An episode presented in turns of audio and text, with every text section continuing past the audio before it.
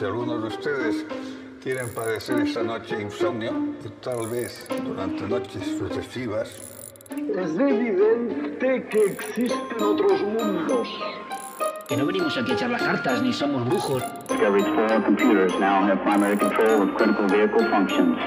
que si la causa no está aquí, tiene que estar en otro lado. Alguien en su casa con una tecla tiene el universo entero. Porque yo he venido aquí a hablar de mi libro. Somos pasajeros de una bolita azul hacia algún lugar. No sabemos bien dónde vamos. Ponte a cantar. ¿Cantar el qué? Eh, bulería, bulería, están dentro del alma mía, en el sangre de la tierra en que nací, eh, nací. ¿Qué tal? Bien, oye, no hemos hablado de quién dice qué. Ah, tal cual. Y he empezado a grabar. Eh, creo que Pues- empezaste, creo que empecé, Mm. empezaste tú la semana pasada, así que eh, esto es un podcast. Bueno, yo me llamo Kira. Yo me llamo Jessica, Esto es un podcast. somos dos amigas. Y tenemos muchas dudas. Entre ellas, una que nos ha surgido antes, pensando en quién podíamos ser hoy, estamos entre Daphne y Vilma de Scooby-Doo. Sí, yo creo que yo creo que soy Vilma. Simplemente porque no. Tú a veces pues, eres un poco más Daphne, ¿no? Ya, sí, yo también, a ver, sí, sí. Creo que ambas dos somos muy Vilma, Sí, pero yo soy más Daphne. sí. Eh, y. mm, Ah, ah, mm, y, mm, ah, eh, oh. Vale. Antes de empezar en serio con el capítulo, hay dos cosas que quiero comentar, así antes de empezar. Uno, uh, estamos grabando con un setup un poco distinto porque me he comprado un ordenador y ya eso ha implicado que no podemos mover la habitación como lo movíamos antes.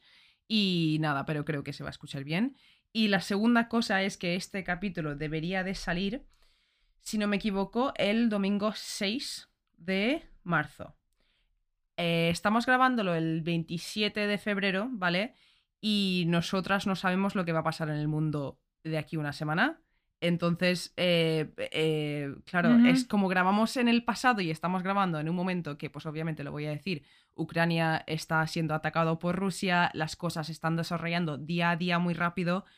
Eh, yo solo quería hacer un comentario de, obviamente, yo estoy con Ucrania, estamos todos con Ucrania, pero claro, esto sale el 6 de marzo, no sabemos eh, lo que puede haber pasado en esta semana, entonces creo que vamos a no hacer más comentarios sobre el asunto no. simplemente porque no sabemos ahora mismo lo que hay, lo que va a pasar esta semana y no queremos faltar el respeto a nadie ni, ni especular sobre nada, ¿sabes?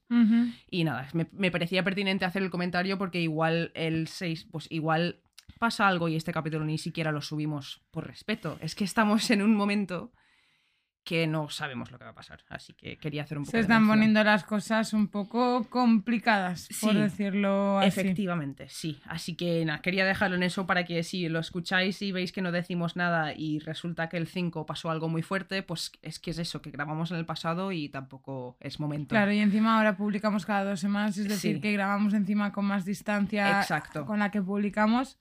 Entonces, pues, Sí. eso, que necesario tener en cuenta. Efectivamente, no sé, me parecía. No te lo, a esto Jessica la No, pillado no, por eso, sorpresa porque claro, no estaba, no estaba entendiendo en plan por dónde Sí. me lo he imaginado, pero no, como hay veces Es que, que lo acabo de pensar, hemos empezado a grabar y justo lo estábamos hablando antes con mi novio, el todo el tema, y digo, mm, sería pertinente comentar esto ahora mismo para no sacar un capítulo y que fuese totalmente eh, erróneo decir algo. ¿Sabes lo que te quiero decir? No sé. Me parecía importante decirlo. Y si alguien no sabe de lo que estoy hablando, vives debajo de una roca. Eh, y en parte te envidio.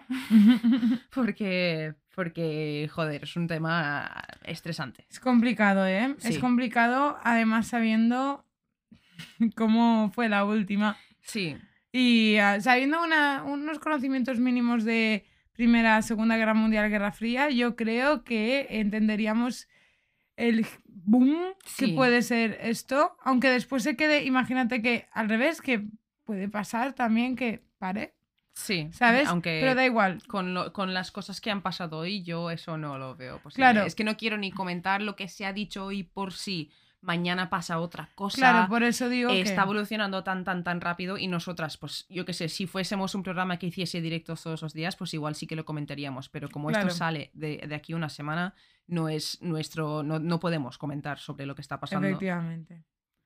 ¿Y tú Es- qué- eh, uy. eh, eh, nada. Iba, iba, digo, porque para no seguir, porque si seguimos con el mismo tema, vamos a acabar hablando. Sí, y digo, voy a, voy ya a cortar esto. Sí, no. Eh, ¿Qué tal? Yo vida, bien, me he todo. comprado un ordenador, tío. Ya lo sé, ella, Living, que eso es un poco más y me hace la comida, ¿sabes? Y masaje en los pies. Es que, a ver, chicos, yo, uno de mis sueños desde hace muchísimo tiempo ha sido eh, comprarme un ordenador, no solo un ordenador cualquiera, sino un ordenador gaming, en plan que tuviese la capacidad de tirar juegos muy, muy buenos y posiblemente en algún día hacer streams de esos juegos. Y eh, viendo la situación actual, cómo está el mundo con los chips, el precio, todas estas cosas, estaba esperándome, pero esta semana no sé qué ha pasado, que me he despertado y he dicho hoy, me lo voy a comprar hoy. Y me lo he comprado. Me muero, cuando me lo contó casi me meo encima. Y, y nada, es una pasada. De hecho, eh, voy a hacer una pausa muy breve de grabar para cubrirlo, porque no está cubierto ahora mismo. Y cuando no lo estoy utilizando, lo cubro para que no entre polvo, porque eh, mm, son máquinas muy caras.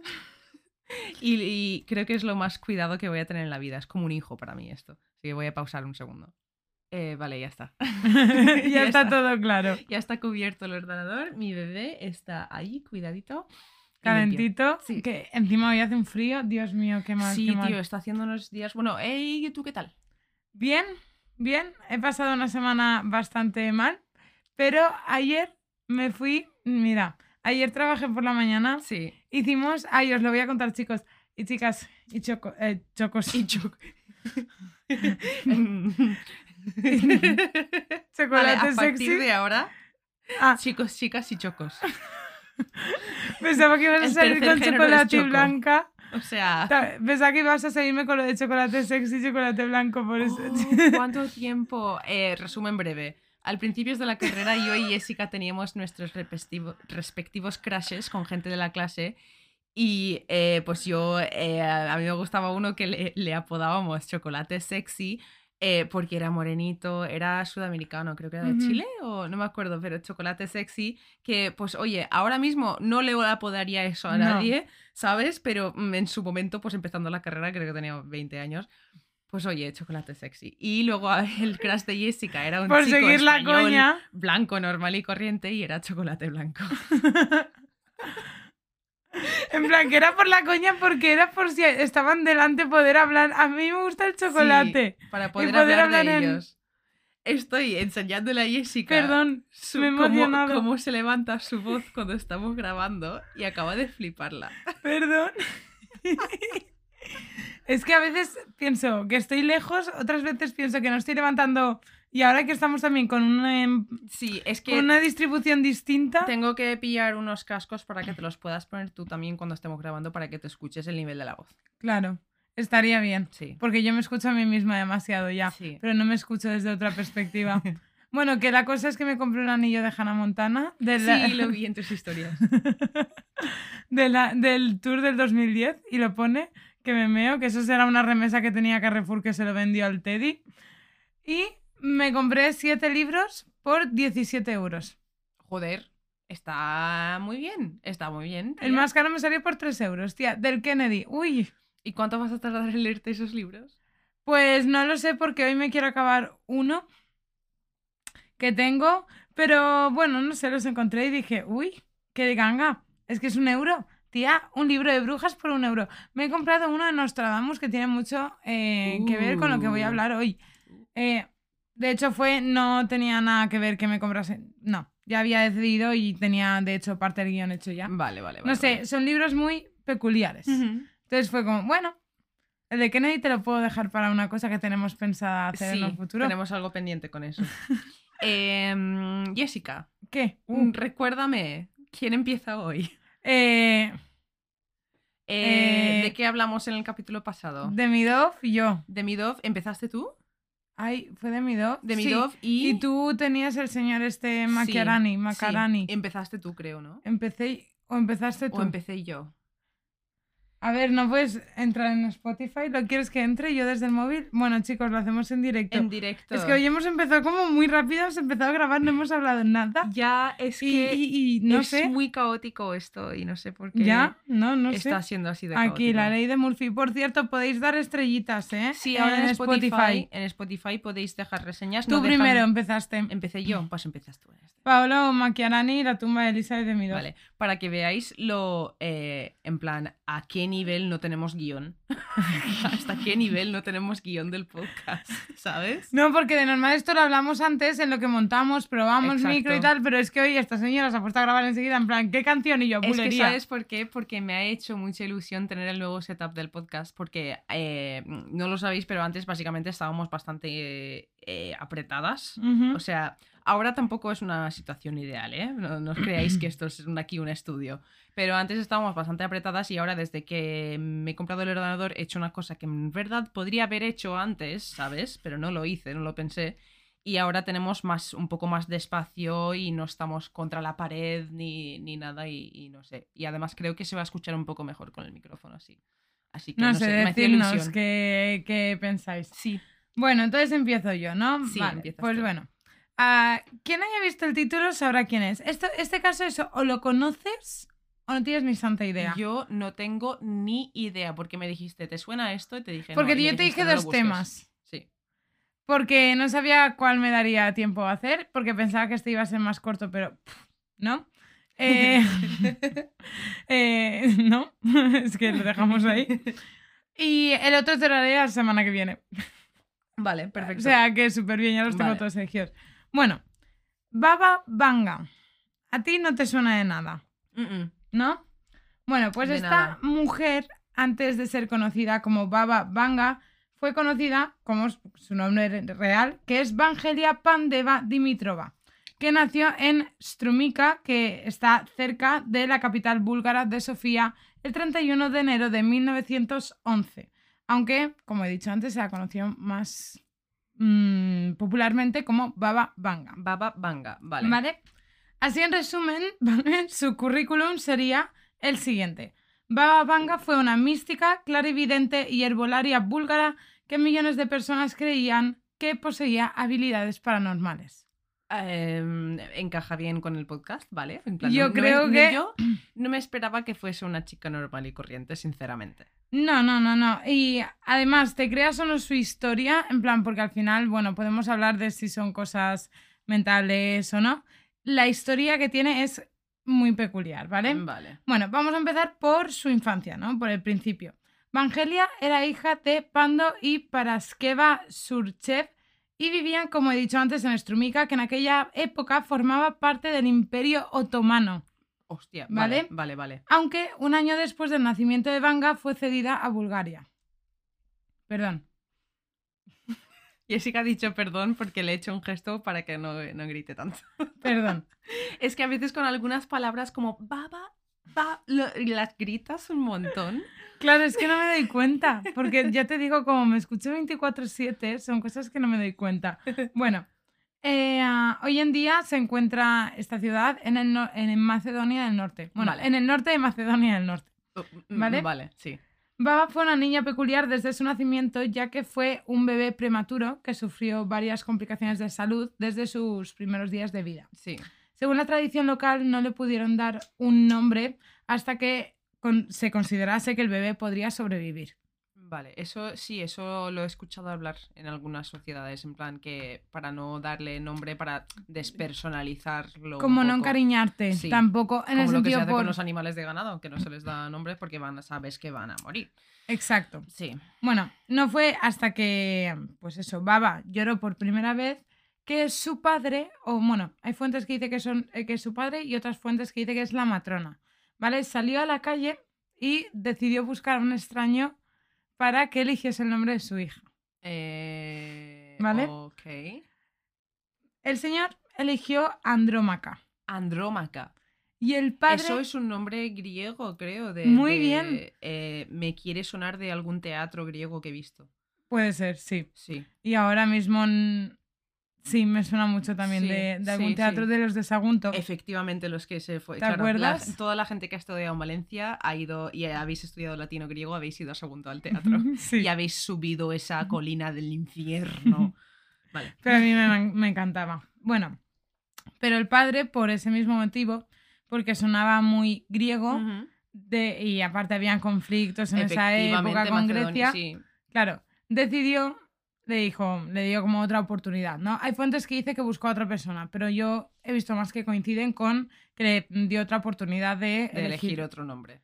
Y eligió, ¿vale? Eh, Evangelia, que viene de Evangelio, que sí que también tiene algo de que ver más o menos con Grecia, pero ya no sonaba tanto, Exacto. porque lo podía traducir a Evangelia, que es Sí. más, suena más búlgaro. ¿Vale? Bueno, su padre era activista de la Organización Interna Revolucionaria de Macedonia y fue reclutado en el ejército búlgaro durante la Primera Guerra Mundial. Vale. ¿Vale? Y para más Henry, su madre murió poco después de esto, así que Baba pasó a estar al cuidado de sus vecinos con los que vivió durante muchos años. Vale. ¿Vale? Desde pequeña, Baba era una, una niña normal.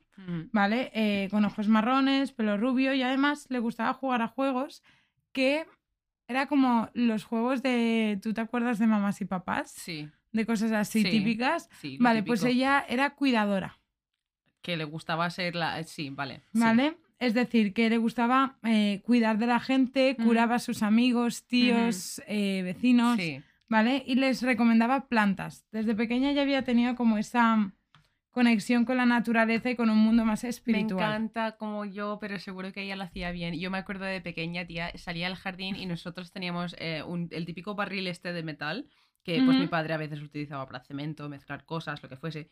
Eh, y pues yo lo llenaba de agua y luego iba metiendo hierbas del jardín, trozos de, yo qué sé, una piedra por aquí, hacía pociones mágicas y se las traía a mi madre y le decía, bébete esto y me decía, no. Gracias, pero no. lo, lo valoro Bébetelo tú. Y yo no me lo bebía tampoco. Tú sabías lo que llevaba. Obviamente tú no eras tonta. Tú de tonta no tienes ni un pelo. Bueno, eh, tras un tiempo después de la muerte de la madre de Baba, su padre se enamoró de otra mujer a la que consideraba pues una muy buena mujer, tal, y se casaron, ¿vale? Em, esta mujer se convirtió en la, en la madrastra de, Sí. de Baba, que suena Sí. muy mal la palabra, pero volvemos al mismo, era muy buena. La única razón por la cual la palabra madrastra suena mal es por Disney. Y lo Eh, ¿a sabemos que sí? todos. Y lo sabemos todos. O sea, eh, y aparte es que no voy a entrar mucho en el tema, pero la misoginia y toda la mierda que supone toda la idea de ver a la madrastra como la mala, vamos, mi madre es madrastra. eh, y se lleva súper bien con la exmujer de mi padre, que también es, no, no es madrastra. es que pero no en tiene plan, nada que ver. es que esa película hizo mucho daño, tío. Yo recuerdo ser pequeña y fliparla porque al ver que mi padre se llevaba todavía, todavía bien con su exmujer y encima que su exmujer se llevaba bien con mi madre, que era la madrastra de mi hermana, y yo veía a Cenicienta y decía, "Es- me, no me cuadra, en plan, algo Claro. de- no sé. Algo está mal. Sí. O la película o lo que la- yo- es que es lo que tú has dicho, nunca me había dado cuenta, es que lo has dicho ahora. La palabra ma- madrastra tiene connotaciones negativas cuando la dices y es por eso, no es por nada Es más. que es, es, es la... Y encima porque es un, un referente eh, infantil. Exacto. Es decir, no es algo Sí. que tú hayas aprendido de mayor, sino es Que algo que has adquirido desde pequeño. También puede tener las connotaciones negativas desde un punto de vista de alguien que ha tenido padres que se han separado y la ha pasado mal. Y, obviamente en esa situación, por muy buena que sea tu madrastra, la vas a ver como la mala. En plan, todo eso, vale. Pero sí, nos estamos yendo un poco del tema. Bueno, Sigue. que se casan y que se llevan muy bien, tal. Muy bien, me alegro. Eh, y a partir de este punto, Baba comienza a desarrollar unas habilidades un tanto especiales. ¿Vale? Ya que comienza a decir que puede ver cosas que no están sucediendo en ese momento e incluso llega a decir que ve una especie de criaturas imaginarias que le comienzan a contar sucesos que se vendrán en un futuro. Tanto Eh, cercano como lejano. En plan, tampoco te dan muchas fechas. Yo- Te decía qué pasará. Si esto se lo hubiese dicho a mi madre de pequeña, me hubiese dicho, sí, eh, ¿cuáles son los números de la lotería? Ay, es que sería lo típico, ¿no? En verdad. A ver si, si lo acierta. Porque encima, eso sí que se. Imagínate que todo es mentira. Si lo acierta. Es que es muy Eh, difícil, ¿eh? Hombre, las probabilidades no, no las Son voy a buscar ahora mismo, pero son... eh, Que no saque las probabilidades. es muy fácil. Eso con una búsqueda de internet, las probabilidades de ganar el euro millón, las probabilidades de ganar cualquier cosa se pueden encontrar. Sí, porque son, son- Eso es matemática pura claro. y dura. Bueno, aunque a priori la historia puede quedarse en eso, ¿vale? Obviamente todavía sí. Según cuentan los testimonios, ¿vale? Cuando Baba eh, tenía unos 12 años, Ujú. alrededor de 1923, sufrió un accidente que marcó para siempre su vida. Vale. ¿Vale? Básicamente se generó un tornado en la zona donde Baba vivía, Sí. ¿vale? Y de hecho ella se encontraba muy cerca de este. Vale. ¿Qué pasó? Que estaba tan cerca del tornado que el tornado es como que le llegó a aspirar, o sea, se la tragó. Esta chica La... es la inspiración para una de las brujas del mago de Oz. Porque no hay una que se la lleva un tornado Ah, o que pues, baja chica, en un Ahora tornado. me has preguntado así en frío y no tengo el mago de Oz que salga ahí un tornado. Si alguien nos puede unir e hilar estas dos cosas, premio. Sí, oye, estamos... es- Esto hoy es la No ruleta de he la dicho cuál es el premio. El premio puede ser... eh, Un besito. Un besito. Para ti. Tu face. Bueno, No sé qué nos pasa hoy. no, hoy estoy un poco... Siento que no hemos grabado en dos años. No, tal cual. En plan, siento como que he perdido toda la práctica, ¿eh? tía. Estoy ner- no nerviosa, pero es como todo preocupada por el ángulo, tal. Y es como, no llevaré un año y medio haciendo esto y no me acuerdo. en plan, tanto tiempo. Bueno, déjalo. Total. Que se generó un tornado, la cogió, ¿vale? Y la desplazó 400 metros de donde estaba. Vale. ¿vale? Y eh, no se sabe a ciencia cierta lo de este tornado porque no existen registros meteorológicos de la época en el que se registre ningún tornado. Vale. Pero todo el mundo, incluso ella, ¿vale? Eh, resulta que la encontraron en un campo, ¿vale? Y no podía abrir los ojos del dolor porque tenía arena y polvo, ¿vale? Del mismo dolor no podía abrir los Sí. ojos. ¿Y qué ¿Se pasó? quedó ciega? Eh. Esto es tan, tan, tan, tan, tan. Me recuerda tanto a. Joder, ahora no acuerdo cómo se llama. Los oráculos de los tiempos griegos. Pero Justamente tía, con el es nombre que hay del nombre fotos de ella, puedes buscarlo. Sí, ¿eh? Busca Baba Vanga y verás. Baba- Tía, es que por eso te digo, no ¿Con existe. V? Vanga, No, Baba. o sea, Baba con B, Vanga con V. Sí, eso decía Vanga con V. Yo he visto fotos de esto. Eh, ¿Ves? sí que sé quién es. En plan, he visto, he, he oído hablar de ella. Segurísimo, pero es que su. Vale, acabo. Vale. Una duda que me habías eh, sugerido tú antes de que no entendías por qué salía ella en relación con ciertas cosas. Acabo de ver el por qué sale ella en relación con eso. Yo. Ahora te cuento porque eso lo, lo- lo he puesto al final. Porque a mí me ha sorprendido la cantidad de artículos. Porque Vale. yo no iba con esa, obviamente. Yo, Claro, empe- claro. yo lo decidí justo antes de que todo esto. Sí. De hecho, te lo sí, me- pregunté. sí, me lo dijiste a principios de la semana.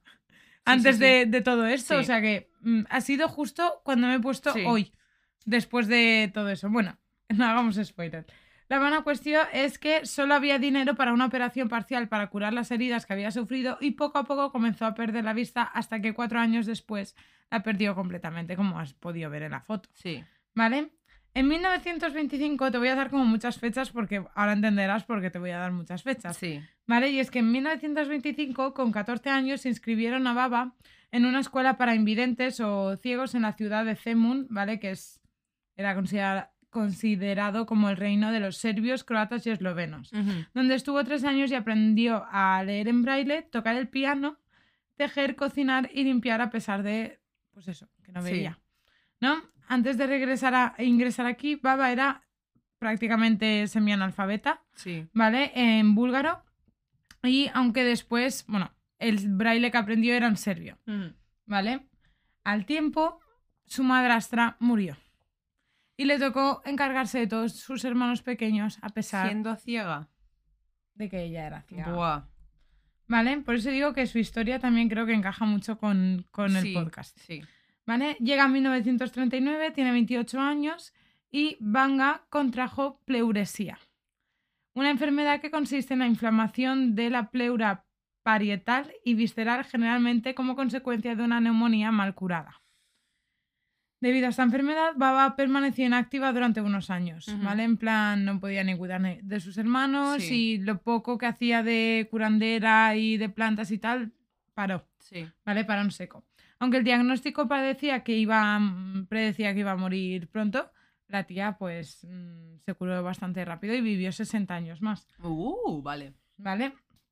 Poco tiempo después eh, tuvo como su primera evidencia real, ¿vale? Vale. En plan, más como clara.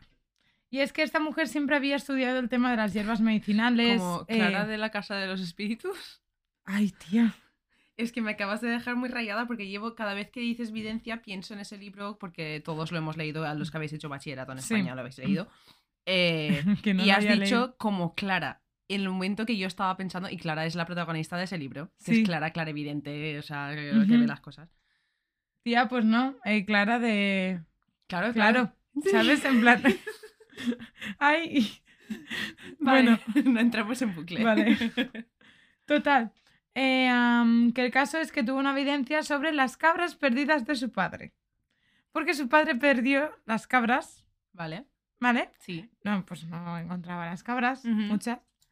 Y eh, Baba le dijo, tus cabras están detrás de la montaña. Y el señor pues se fue detrás de la montaña y efectivamente estaban las cabras ahí, What? ¿vale? Ok. Y el padre se quedó rayadísimo. Pero más rayado se quedó cuando, y esto ya no hace tanta gracia, eh, cuando un día su hermano, de, bueno, estaba su hermano, su padre, bueno, uno de sus hermanos, ¿no? Que se iba como a una fiesta, tal, Sí. y ella le dijo, lo tengo aquí, eh, vale, le dijo, no vayas a la fiesta porque la fiesta va a acabar mal. Y lo mataron. Pegaron un tiro. ¿Qué dices? Vale. ¿Vale? Entonces mm, su padre ya sí que se quedó Sí. un poco más pues rayado de lo que estábamos hablando, ¿vale? Durante la Segunda Guerra Mundial, eh, Strumica fue cedida a Bulgaria y Baba atrajo a muchos creyentes debido a su habilidad para la sanación y la adivinación.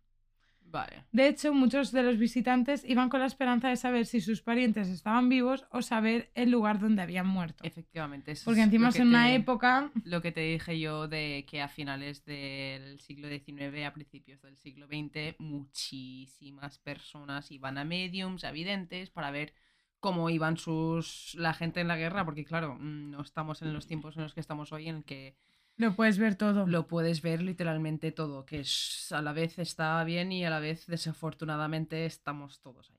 Claro, y estamos que no podemos desconectar y Ahí nos llegan muchos es más inputs de muy todo difícil y desconectar. tal cual. Bueno, llega 1942 y a Baba, bueno, Baba se presentó ante el rey de Bulgaria, Mm, ¿vale? Boris III para aconsejarle que no colaborase con Hitler. 1942, ¿vale?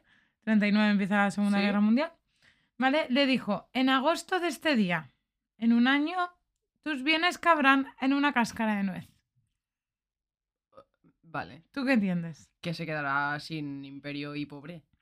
La cosa resultó en que Boris III murió el 28 de agosto de 1943, o sea, un año Sí. después, en agosto. Vale, recordemos que dice Sí. un día después en agosto, Sí. o sea, en circunstancias aparentemente como envenenamiento, Vale. ¿vale? Tras una visita a Hitler. Vale. Vale. Que puede ser casualidad, que puede ser provocado, pero bueno, ahí queda como Mm. dato. El 10 de mayo de 1942, Baba se casó con Dimitar Gushterov, Vale. ¿vale? Un soldado búlgaro de una aldea cercana a Petrich que había acudido a la adivinadora para preguntar sobre los asesinos de su hermano. Ella le hizo prometer que no iba a buscar venganza. Vale. Ella un poco pacifista también. Sí. ¿Vale? Eh, esto es importante porque ella intentaba no decir cosas negativas que pudiese perturbar Llevar a la gente. En plan, si ella veía un tornado, prefería no decirlo. Sí, simplemente decía tener cuidado este día, no hagáis. En plan, como lo de su hermano, que dijo la fiesta va a acabar mal, no, te van a matar. Sí, Claro. vale. En plan, para no asustar, porque si al final no pasaba por lo que sea, porque se evita, por, mm, para no haber Sí. molestado Te como entiendo, a, lo, sí. a lo tonto, ¿no? Sí. Bueno, poco antes de casarse, la pareja se mudó a Petris, donde Baba comenzó a hacerse muy popular. ¿Vale? Recordemos que en esa época estamos en mitad de la Segunda Guerra Mundial, por lo que Dimitar fue reclutado por el ejército búlgaro y tuvo que pasar un tiempo en el norte de Grecia. ¿Vale? Que en esa época, hasta donde yo he encontrado, corregidme si me equivoco, que eh, el norte de Grecia fue anexionado por Bulgaria. ¿Vale? Durante la Segunda Guerra Mundial yo ahí ya pff, lo tengo muy para repasar, Sí. ¿vale? Dimitar contrajo una enfermedad en 1947 que le hizo caer en el alcoholismo, muriendo finalmente el 1 de abril de 1962. Baba sobrevivió, sobrevivió perdón, a su marido 30 años más. Madre mía. ¿Vale? Es que parecía que esta mujer, a pesar de que le rodeaba como cosas malas, ¿sabes? No de. No le pasaba nada así a priori, ¿sabes? Sí. Bueno, ella nunca llegó a escribir un libro por sí misma porque, como hemos dicho, era semi-analfabeta, encima se quedó ciega, la tecnología o la ciencia no estaba tan avanzada como para que una persona ciega tuviese esa individualidad y libertad y Exacto, independencia, sí, sí. ¿vale? Por decirlo de, una mane- de alguna manera.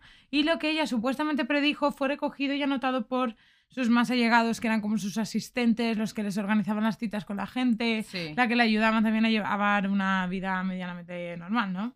De hecho, más tarde, eh, a- recopilando toda esta información, se escribieron numerosos libros esotéricos sobre la vida y las predicciones de Banga, ¿vale? Todas estas predicciones, por lo dicho, estaba hecha por, o sea, estaba escrito por la trupe. Porque resulta que ella hablaba mucho, pero mucho en plan, era un poco como yo, ¿vale? Pero con un acento muy peculiar en un dialecto búlgaro poco hablado. Entonces no podía hablar con cualquier persona, o sea, Sí. es como que habla, habla valenciano eh, con acento mallorquín. Sí. No necesitas como algo muy concreto a la hora Sí, de traducir, exacto, Sí. ¿no? Y de hecho, sus profecías siempre empezaban diciendo algo parecido a ¡Ay, buen Dios! Na, na, na, na, na. Sí. ¿Vale? Bueno, ¿y cómo describía ya Baba siendo mayor lo que veía o cómo lo veía? Pues ella hablaba de unas supuestas figuras invisibles que no reconocía a priori, en plan no, no era una figura que ella identificase con nada en concreto, ¿vale? Pero que le decía lo que iba a ocurrir. ¿Vale? Para ella la vida de la gente eh, que iba en busca de alguna respuesta pasaba por su cabeza, ¿vale? Y ella podía decirles cómo iba a pasar, pero no podía hacer nada para cambiar. Sí. O sea, no era bruja, simplemente podía, entre comillas, ver lo que te iba a pasar, Vale. ¿vale? Y de hecho, Baba era considerada una vidente amable, es decir, no le gustaba dar predicciones negativas o lo que hablábamos, o catastrofistas. ¿vale? Porque no quería afectar a la gente que, que le escuchaba. Sí. Cosa que, por ejemplo, me recuerda, ¿vale? Y lo he visto relacionado en otros podcasts, porque mucha gente ha hablado de esto en podcast. Me ha sorprendido un montón. Eh, con el oráculo de Delfos. Sí. Lo que te estaba diciendo yo de los oráculos griegos, en plan. Lo de abrir una cabra y ver el hígado, porque eso va a decirte que no sé qué. No sé. Me pareció muy curioso, pero en el siglo XX. Sí. Bueno, durante un tiempo se habló de una posible cooperación entre los servicios de inteligencia búlgaros con Baba Vanga. ¿Qué pasa con esto? A priori, pues no tiene. Bueno, en plan, pues bueno. A lo mejor el servicio búlgaro es un poco esotérico y quiere una A segunda ver, opinión. a día de hoy en el siglo XXI hay algunos sitios donde... Uy, perdón, que me atraganto. En los últimos años se han consultado con vid- supuestos videntes o mediums para encontrar cadáveres o cosas así y ha funcionado. Claro, mm, no sé cuánto esto es debido a realmente a mediums o a videntes o a gente realmente súper inteligente que es que simplemente sabe deducir cosas. ¿Sabes lo que te quiero decir? Claro. Porque de eso hay en el mundo. Sí, sí, sí, sí, sí, tal cual. Tal cual. Pero sí, o sea, hasta el día de hoy se sigue en muy pocos casos, pero hay casos de gente que ve cosas, llama a la policía, la policía va y resulta que sí. En plan, pasa, sigue pasando. No con tanta frecuencia, me imagino que en estos tiempos. Claro. De hecho, a priori lo dicho, no puede, parece no tener mucha relación en plan, pues eso, como una segunda opinión, Sí, ¿vale?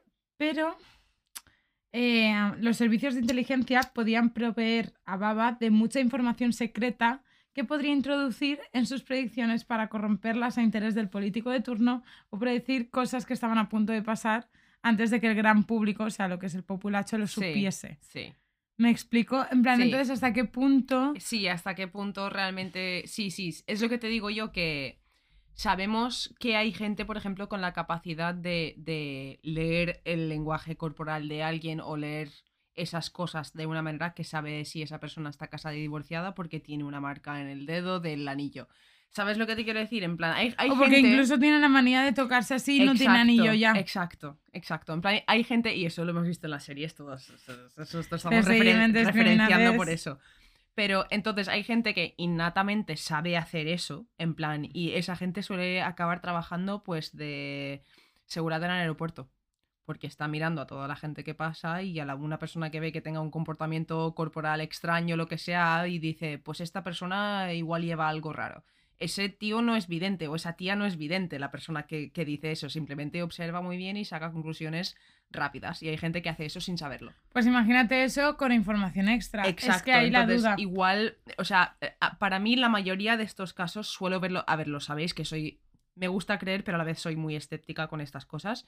Y la mayoría de estos casos prefiero pensar, hostia, estamos hablando de una persona increíblemente inteligente y con una capacidad de, de ver el en plan, ver el futuro, entre comillas. Es decir, con eso quiero decir, ver lo que está pasando ahora, hilar las cosas y ver los posibles, las consecuencias más proba- probables del futuro, pues oye, eso lo pueden hacer las personas. No necesariamente tienen algún poder o cosas así. Pero me imagino que me vas a reventar la cabeza con cosas de esta mujer. A ver, sí, porque mm, son varias cosas. Obviamente, al final, eh, recordemos un poco, los que hayáis estudiado griego y tal, que el oráculo de Delfos al final decía, pues uno de los dos bandos va a salir victorioso. Y tú pensando que como vas tú a preguntar, piensas que tú vas a salir victorioso y tú eres el que pierdes. En plan, al final la deducción o el significado que le des depende mucho de la Sí. persona que está recibiendo el mensaje e incluso el, el estado de ánimo de la persona que recibe el mensaje, ¿no? Sí. Entonces es un poco eso. Y de hecho, un ex general retirado de la KGB, que es el servicio de inteligencia de, mm, de ah, soviético, perdón, ¿vale? Que se llama Vladimir Safonov, ¿vale? Dijo que no puede asegurar de que hayan trabajado juntos. Pero sí que es verdad que han hecho como coworking Ujú. en ciertos aspectos.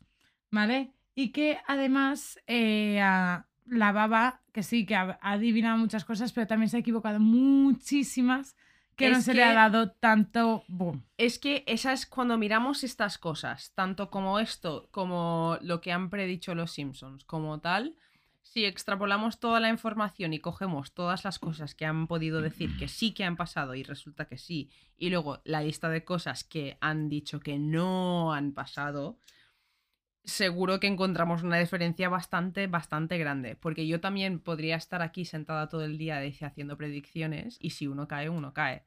¿Sabes lo que te quiero decir? Y si cae uno gordo, pues ya me hago conocer. Y que volvemos a lo mismo, que son muy generales. Pero no es claro, algo con nombre, apellido, Claro. fecha.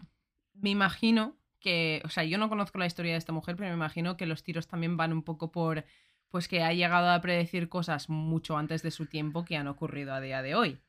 Y eso ya es otra cosa que me folla un poco la mente. Exacto. Y yo te vengo a contar Mm, estos. ¿vale? Eso es lo que me imaginaba que venías. vale. Yo, a partir de aquí, como por eso te he dicho que aquí hay muchas fechas, empiezo a decirte las predicciones que ella hizo en vida Vale. y después las que ella dejó en muerte, que por eso son las noticias que tú has encontrado. Sí, porque ¿Vale? he encontrado uno preocupante que es que no sé ni si leerlo en el podcast o no. No, no, no, no. Yo lo voy a mencionar muy genérico, Ujú.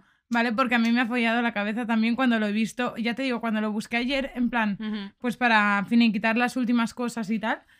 Y lo vi y dije, eh, ¿what? En plan, ¿esto de dónde lo han sacado? Y Sí. solo he encontrado una fuente que me ha dado un poquito más de dato. Claro, es que si luego eh, igual hablamos un poco de, de fuentes y de información que está saliendo ahora mismo. Porque, Vale. mm, Bueno, de hecho, eh, llegó, y esto sí que se sabe, llegó a ser consejera del gobierno y primera procetisa de Bulgaria nombrada por el primer ministro. Es decir, una mujer muy influyente. Eso me flipa. A mí sí, Me eh, yo- flipa porque para los tiempos que eran, en plan, Claro. eh, eh, algo de, de peso tenía esa mujer, mucho respeto. Claro, y encima, Mm, volvemos a lo mismo, desde la parte política. Sí, sí.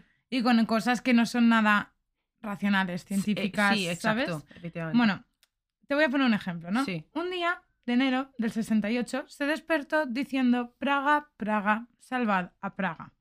O se convertirá en un acuario en el que pescarán los locos.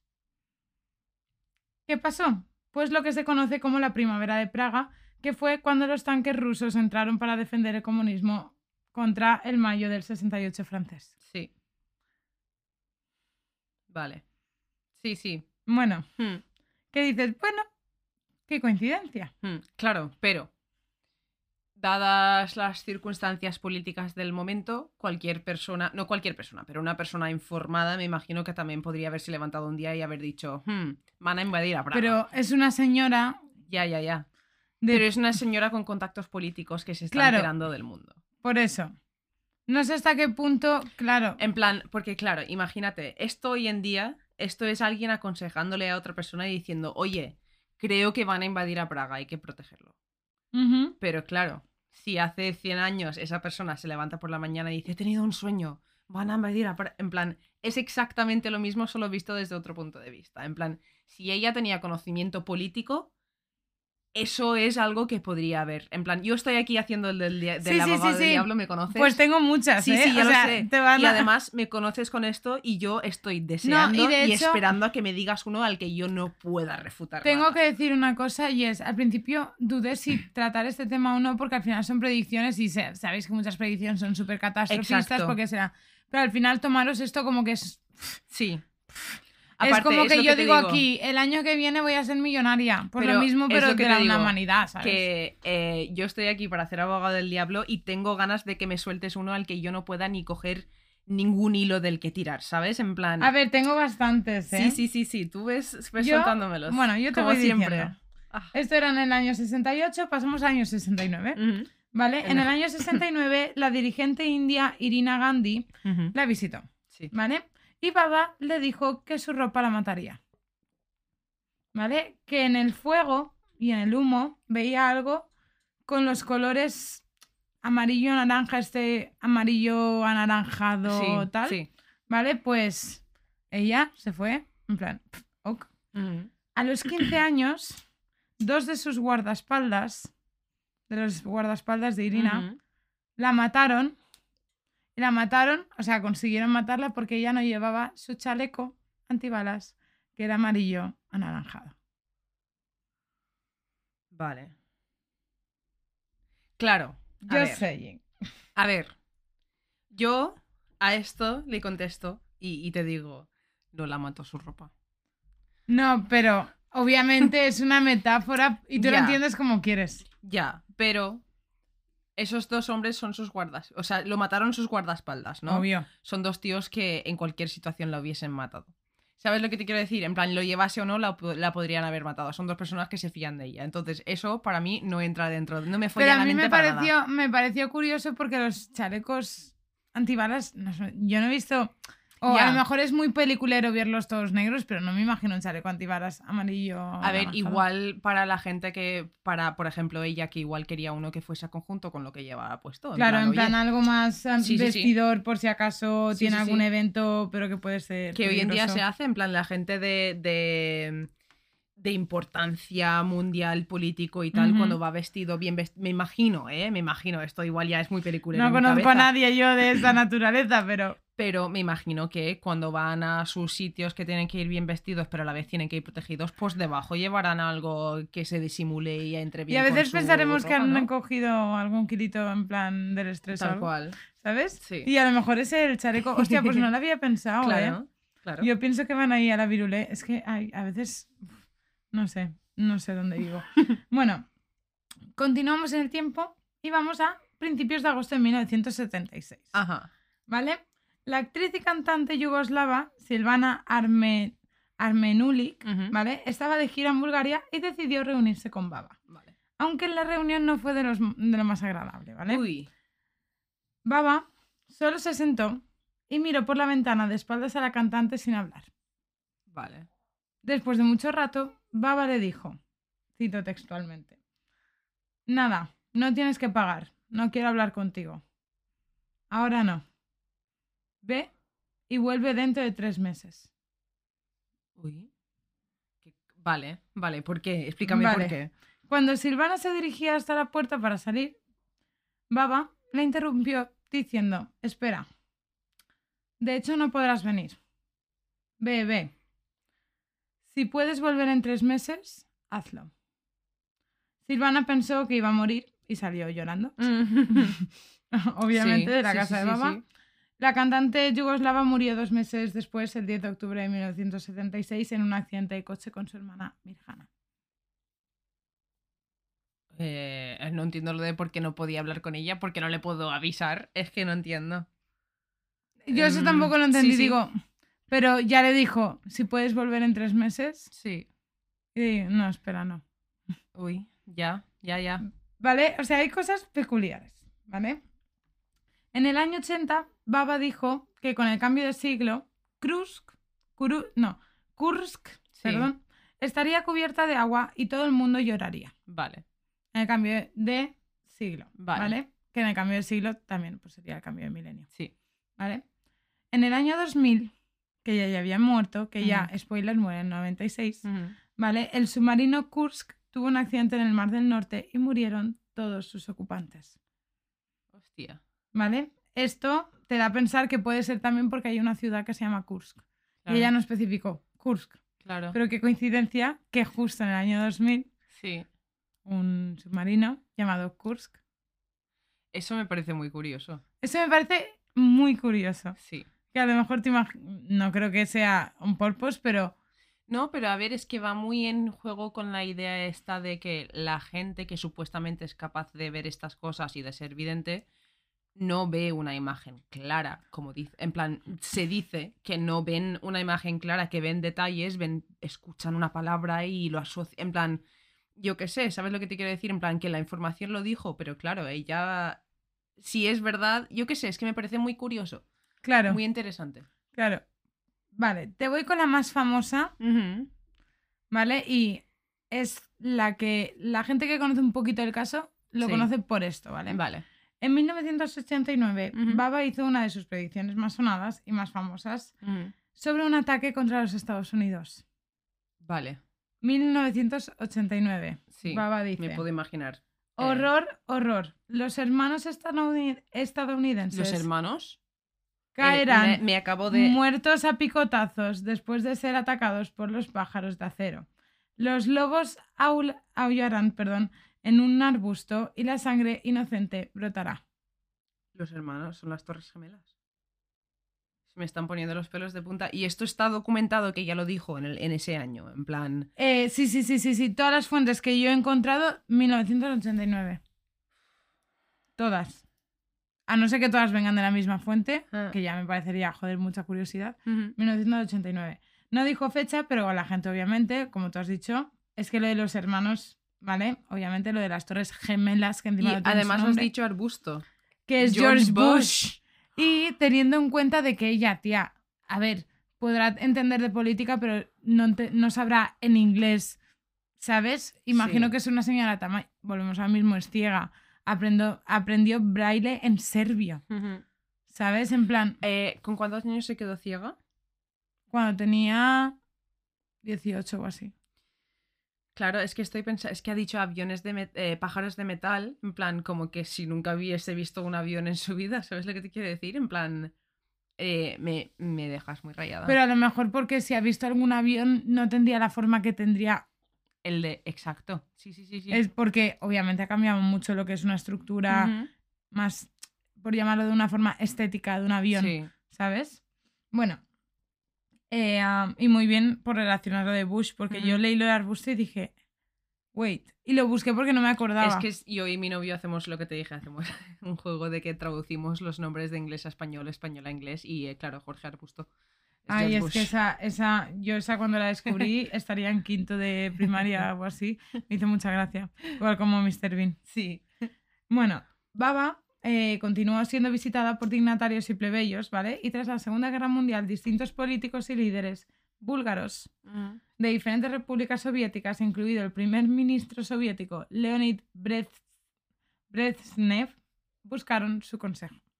¿Vale? Fuentes como The Wiser Field Guide to the Paranormal afirman que ella predijo la desintegración de la URSS, el desastre de Chernóbil, la fecha de muerte de, eh, la fecha de la muerte de Stalin y que por ello se supone que fue encarcelada porque la relacionaron con el comunismo, Sí. pero no hay detalles de que fuera encarcelada. Vale. ¿Vale? El hundimiento del submarino ruso Kursk, que lo hemos mencionado antes, los ataques del 11 de septiembre, que ya también lo acabamos de mencionar, ¿vale? La victoria Topalov en el torneo mundial de ajedrez, las tensiones con Corea del Norte, entre otras muchas cosas.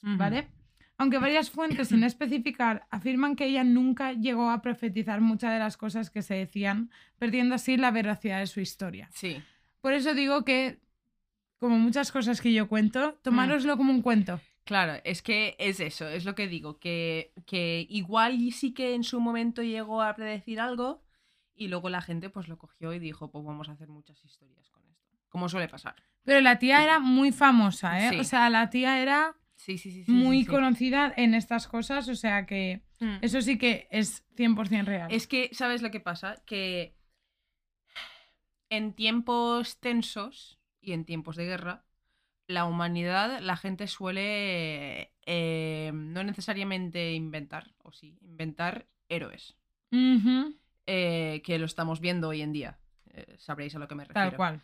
Eh, la gente suele inventar héroes o, o coger personas que ya existen y eh, aplicarles o dedicarles características que no necesariamente tienen o yo que sé, asociarles a hechos que no han pasado o cosas así porque necesitamos tener fe en algo. Y yo que sé, pasó lo mismo, por ejemplo, con eh, Rasputín Ajá. que otro, otra influencia política muy, muy grande que se le atribuyen, vamos, que no podían, no se podían, no lo podían matar, no sé qué, no sé cuánto, si se le atribuyen poderes mágicos y no sé qué mierda, si tenemos películas de él que si era mago, que si no sé qué. Todo eso, pues igual era un tío muy inteligente que daba buenos consejos y era difícil de matar. Y ya está. Y ya está, ¿sabes lo que te quiero decir? Y En que plan, hay coincidencias y, que la el- el pueblo existe. coge y lo explota. Como, eh, por ejemplo, sé que no, no quiero hablar del tema de lo que está pasando ahora mismo, en plan, no quiero entrar en detalle, pero lo que está pasando con el fantasma de Kiev, Ghost of Kiev, si lo habéis visto, lo habéis visto. Pues eso, que la gente coge cosas y se aferra a eso y, y obviamente está bien, porque es- la esperanza hace falta. Pero creo que Sí, es sí. a- a- algo parecido habrá pasado con esta mujer, que no estoy quitándole mérito, obviamente, porque pues, era una persona muy importante. Exacto. Mm. O sea que, por eso digo, tomároslo como un cuento. Sí, exacto. En plan, yo no me creo al ¿Sabes? 100% todo esto y, y no sé si tampoco me... No sé si me creo también lo de que dijo de los, las dos torres, por ejemplo, que eso igual a alguien, pues se le ocurrió escribirlo en el... ¿Sabes Pero lo que te quiero decir? tomároslo como un cuento. Exacto. Exacto, ¿vale? Por eso, ya te digo, no se han podido encontrar físicamente las pruebas de todas sus predicciones de primera mano, ni en inglés, ni en español, ni en alemán, ¿vale? A lo mejor en búlgaro sí, pero en su dialecto, ¿sabes? Ujú. En plan, algo muy concreto, Sí. ¿vale? Aunque hay mucho misticismo en torno a la figura de, la, de, de Baba, obviamente las predicciones no son 100% fiables y de hecho. Baba predijo incorrectamente, por ejemplo, la final de la Copa Mundial de la FIFA de 1994. es que a mí también me hizo mucha gracia. Es que dije, está prediciendo aquí. o sea, tiene de todo esta mujer, vamos, lo cubre Es que todo. sí, sí, sí, sí, sí. O sea, a lo mejor te dice el tiempo el día 15 de Tal agosto cual. del 2050, ¿sabes? Bueno, se dijo que se jugaría entre dos equipos que comienzan por la letra B. Una de los finalistas fue Brasil, pero el otro, eh, que podría ser Bulgaria, fue derrotado por Italia en las semifinales. Por eso se equivocó. Pero se me hacía gracia, ¿vale? Según el Nacional, Baba también predijo la, que la Tercera Guerra Mundial comenzaría en noviembre de 2010 y duraría hasta octubre de 2014. Mm, No ha no, pasado. No. ¿Vale? Mm, testigos y amigos confirman que ella nunca hizo tales profecías. Ujú. ¿Vale? Por eso te digo que hay gente que sí, que lo confirma y otros que no, ¿vale? Y de hecho, cuando se le preguntó, afirmó que no iba a haber tercera guerra mundial. O sea, vale, que según ella, sí. mm, al menos que Sí. pudiese ver a corto plazo. ¿Vale? Finalmente, Baba muere el 11 de agosto de 1996 con 85 años en Sofía, Bulgaria, producto de un cáncer de mama. Vale. ¿Vale? Se dice que Baba llegó a predecir la fecha de su propia muerte, diciendo que moriría el 11 y sería enterrada el 13. Ujú. ¿Vale? Poco antes de su muerte dijo que una niña ciega de 10 años en Francia heredaría su poder y la gente lo descubriría, aunque mm, yo no he encontrado nada al respecto. Vale. ¿Vale? O sea, no sé cuándo será esa niña de 10 años, Sí. si es ahora o en 20 años, ¿vale? Vale. De hecho, eh, su funeral atrajo a un montón de gente muy conocida del mundo de la política y tal, y entre ellos muchos dignatarios de Europa del Este. Vale. ¿Vale? Cumpliendo su última voluntad, su casa de Petris fue convertida en un museo que abrió sus puertas el 5 de mayo de 2008. Ujú. Lo más curioso de aquí, Sí. y esto es cuando te voy a lanzar muchas así seguidas, Sí. ¿vale? Es que cuando ella murió se descubrieron eh, como un escrito de alguien que se dedicó a redactar todas las profecías que vio, ¿vale? O sea, todas las que iba escuchando las iba como poniendo en orden cronológico, ¿vale? Hasta el año 5.079 porque aparentemente para ella el mundo se acabaría ahí. Vale. ¿Vale? ¿Estás preparada? Sí, Vale. Mm, bueno, lo dicho. sí. Es un poco Nostradamus, ¿vale? Eh, la primera era la de que hemos dicho 2010-2014, Tercera Guerra Mundial, ¿vale? En la que se emplearían armas atómicas. Eh, no ha No. pasado. Vale, eh, después, en 2011, ella predecía una especie de derrame radioactivo. Mm, Vale. 2011 no fue, pero bueno. Está cerca la época de Fukushima. Ajá, es lo que estaba pensando. ¿Vale? Eh, lo que pasa que ella, eh, además de este, bueno, eh, de este derrame, dijo que haría que todo el hemisferio norte quedara sin vida. Vale, eso no, no pasó. No pasó. No, no, no. No fue Vale. tan catastrófico. Ajá. Intuyo que a lo mejor ella no tenía conocimientos de lo que podía provocar eso y se lo imaginó mucho más, entre comillas, Sí. peliculero. ¿No? Además dijo que los musulmanes, ¿vale? Se enfrentarían a los europeos empleando armas químicas y que Europa acabaría siendo musulmana. No. Vale. 2016 predijo que Estados Unidos tendría su primer presidente afroamericano. Pasó Spoiler, antes. pasó antes. 2014. Si no Exacto. me equivoco. Pero bueno, No se equivocó con la, con la época. Yo creo, que, yo creo que esto es una mujer que tenía muchísimo conocimiento político más y de lo que muchísima pensaban. capacidad de... Deducción. Quiero, voy a inventarme un término, ¿vale? A verás. Eh, eh, empatía socioecológico. En plan. ¿Cómo? ¿Quieres.? En pla- ¿me, me entiendes lo que quiero decir? En plan. Creo no, que sí. no empatía emocional, sino que podía, tenía la capacidad de sentir lo que iba a pasar en el mundo. Mm, Sí, ¿no? Men- mm, Porque es que hay mm, cosas que...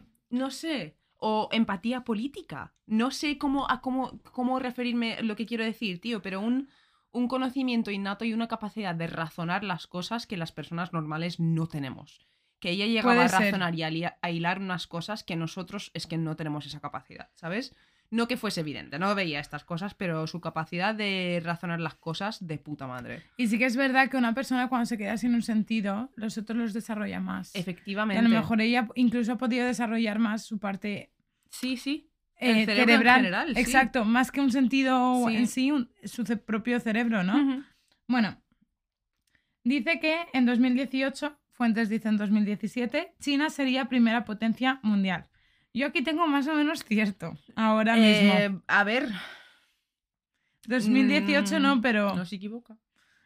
¿Vale? Sí, Pero 2022... Sí. sí, sí, ya, sí. ¿Vale?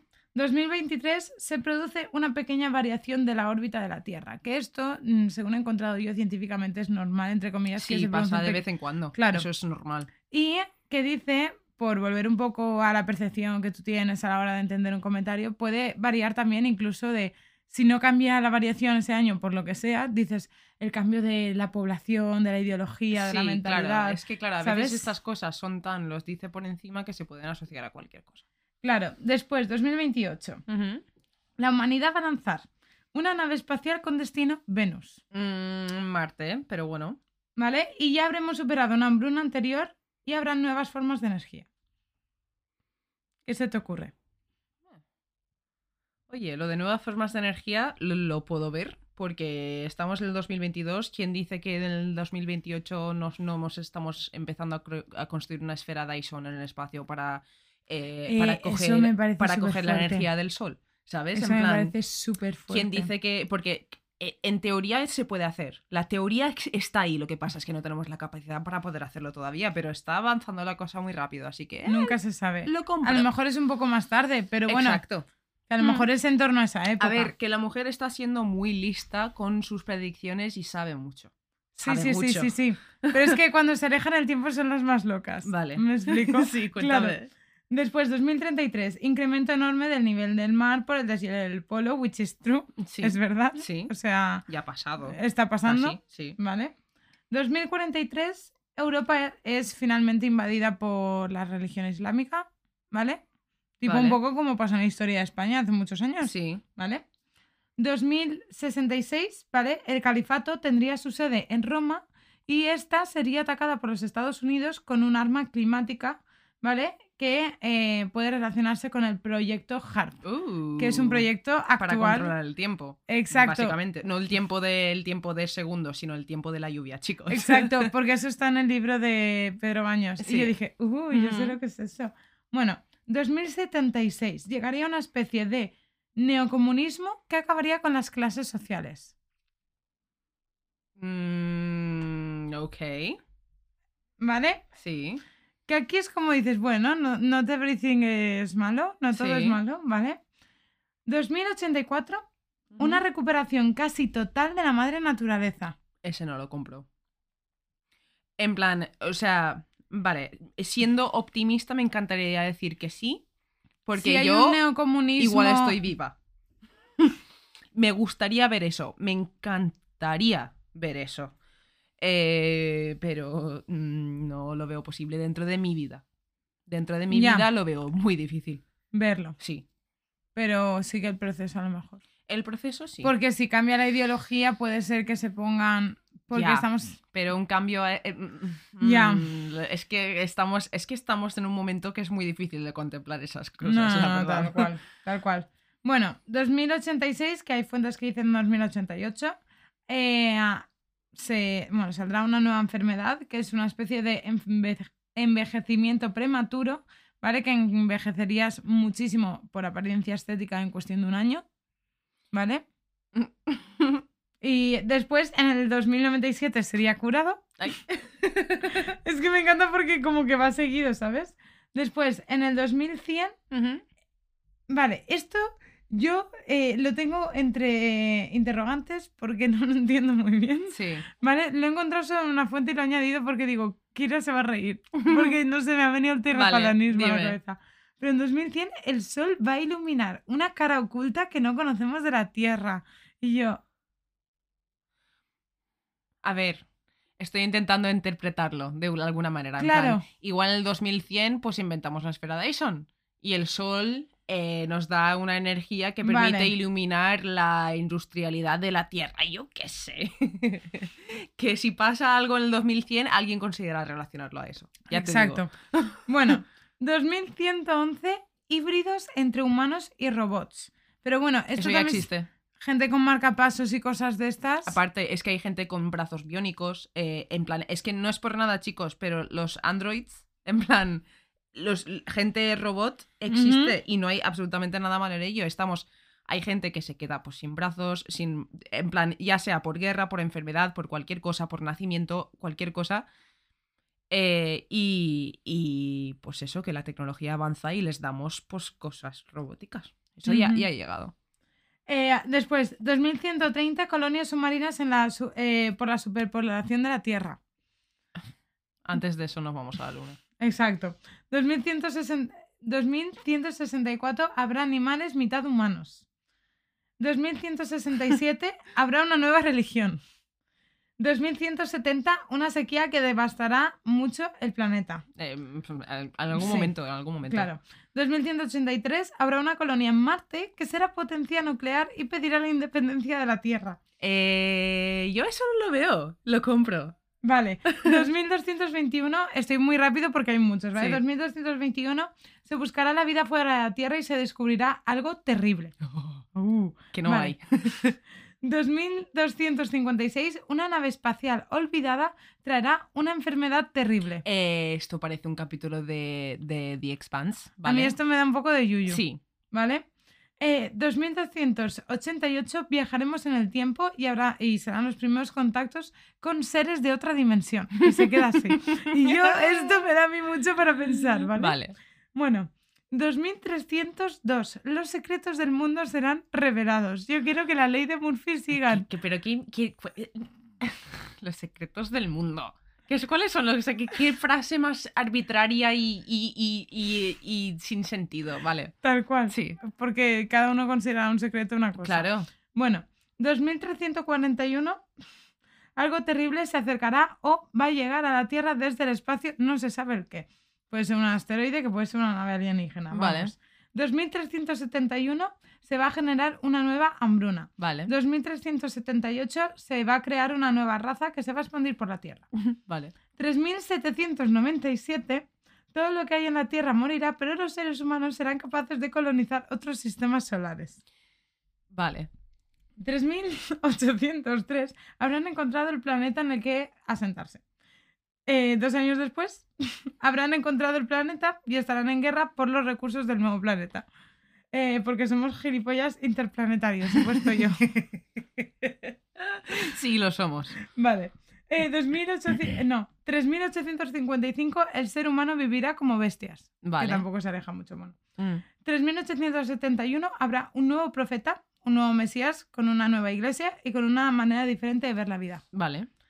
3878 se recicla la iglesia y se funda basada en la ciencia. Eh, estoy. Eso lo compro. ¿Qué pasa ya?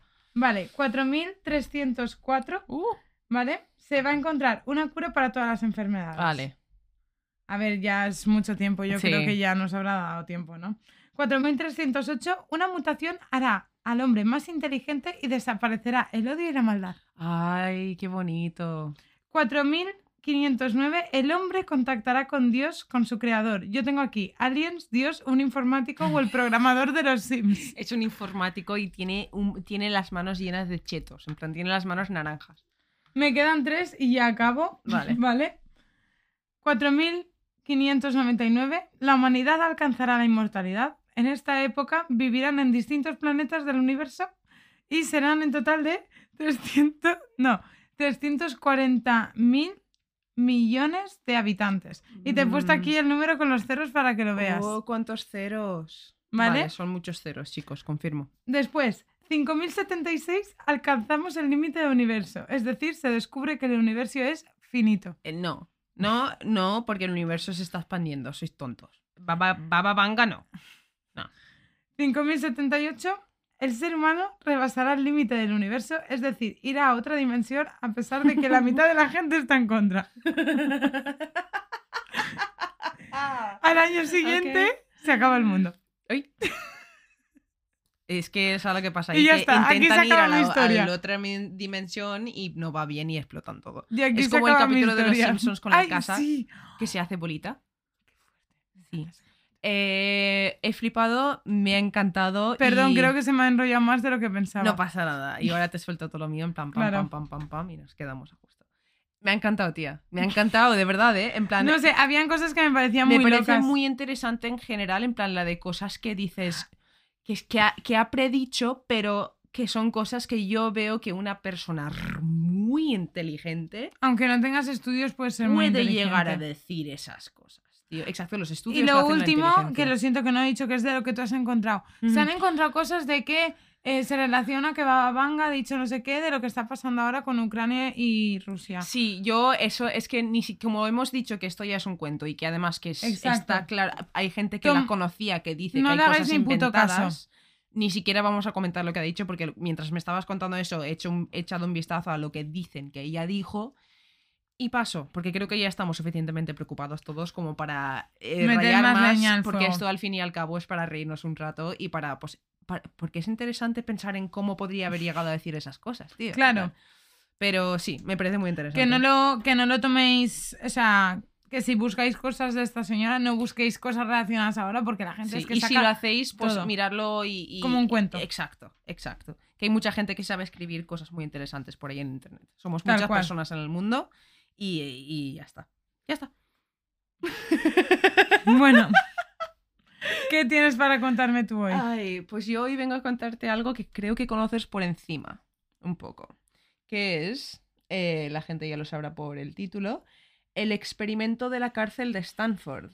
Tengo que decir que no conozco, o sea, lo conozco porque cuando hice, y te lo estaba diciendo antes, Sí. cuando hice el experimento Philip, eh, claro, tú me has dicho, después lo dirás, Sí. pero hay una persona de este caso que se llama Philip, entonces me salía siempre este caso. Philip, claro. Y vi un vídeo así salteado para ver si era lo mismo, pero no tenía No, nada no, que ver no, y no, me enteré. Mm. O sea, tampoco tengo mucha idea. Así que cuéntame. Vale, vale, pues es. A mí me pareció de las cosas más interesantes que he mirado. Y me acabo de dar cuenta de que no estaba hablándole al micrófono. Que a mí me pareció una de las cosas más interesantes que he mirado jamás, ¿vale? Eh, vale. El experimento de la cárcel de Stanford eh, fue un estudio psicológico que tuvo lugar en el año 1971, ¿vale? Vale. Hace unos 50 años. Eh, y fue liderado por, como has dicho tú, Philip eh, Zambardo, ¿vale? Que era un profesor de psicología de la Universidad de Stanford.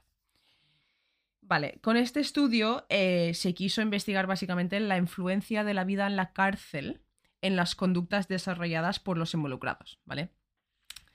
Y se hizo especial enfoque en los roles sociales que se desarrollaba, ¿vale? Por ejemplo, prisionero y guardia. Vale. Básicamente lo que querían hacer era investigar los efectos de, eh, voy a utilizar términos así un poco, eh, investigar los efectos de variables situacionales, es decir, cosas que pueden pasar en una situación, ¿vale? Eh, Y en ver cómo rela- el comportamiento de los participantes, o sea, cómo afectaba su situación a su comportamiento, ¿vale? Sí, que puedes. Sí, un estudio válido, en plan para ver... A ver, puede ser un estudio que incluso puede ayudar a los propios en la propia formación del guardia de seguridad para saber cómo actuar eh, o qué tipo de preso, en plan, pues mira, hay gente que te puede actuar súper pasivo tal y otro que te puede cuidado que Exacto. sabes tienes que estar preparado para esas cosas. Exacto. Entonces, vale, eh, para encontrar participantes para el estudio, ¿vale? Eh, lo que hicieron fue poner un anuncio en el periódico local ofreciendo 15 dólares al día, que serían unos 80 dólares hoy en día, ¿vale? Eh, a estudiantes, eh, hombres, que quisieran participar en un estudio psicológico sobre la vida en la cárcel. Eso es lo que ponía en el anuncio. Cualquier Eh, persona. Sí, No tenía que estudiantes, ser hombres, tenía que ser hombres y estudiantes. para pagarles menos, seguro. Es Sí. que y iba a ser un periodo de entre una y dos semanas, ¿vale? Acudieron 75 estudiantes y después de asesoramientos de estabilidad psicológica, de, para ver si habían estado en la cárcel y, y para coger a gente estable, ¿no? Eh, eligieron a 24 y les asignaron aleatoriamente el rol de guardia o prisionero. Vale. Eh, voy a comprobar una cosa del sonido muy rápido aquí en directo haciendo cosas, chicos. Ya está, todo bien, todo bien. es que, que estoy un poco como no hemos grabado así. Vale. Ella preocupada. Mamá. Es que cuando estoy hablando yo no puedo ver cómo va la grabación, entonces estoy un poco tal. Eh, vale, la razón principal que tenía el profesor Zam... no sé si es Zimbardo, Zam- Zimbardo creo, por realizar el estudio era básicamente entender los, el poder de los roles, las reglas, los símbolos y la identidad de grupo y la vali- validación situacional del comportamiento de guardias y prisioneros, ¿vale? Vale. y que él quería ver cómo, cómo afectaría esta situación a personas de a pie. En plan, quería ver cómo les... si una persona totalmente normal se viese en la posición de prisionero o de guardia, le cambia el comportamiento de cómo es de normal, solo por estar en una posición de o sumisivo o... ¿Sabes lo que te quiero decir? Hay una canción de rap, no me acuerdo ahora de quién, y hace. Puede ser que tu tío sea muy majo, pero el poli es un hijo de puta. Mm. ¿Sabes? En plan, Sí. como diciendo, ¿cómo Que te afecta como- tener cierto Exacto. tipo de poder o cierto tipo de posición, ¿no? En, Sí. en cierta situación, como puede ser, pues. Efectivamente, pues eso es lo que quisieron estudiar, ¿vale?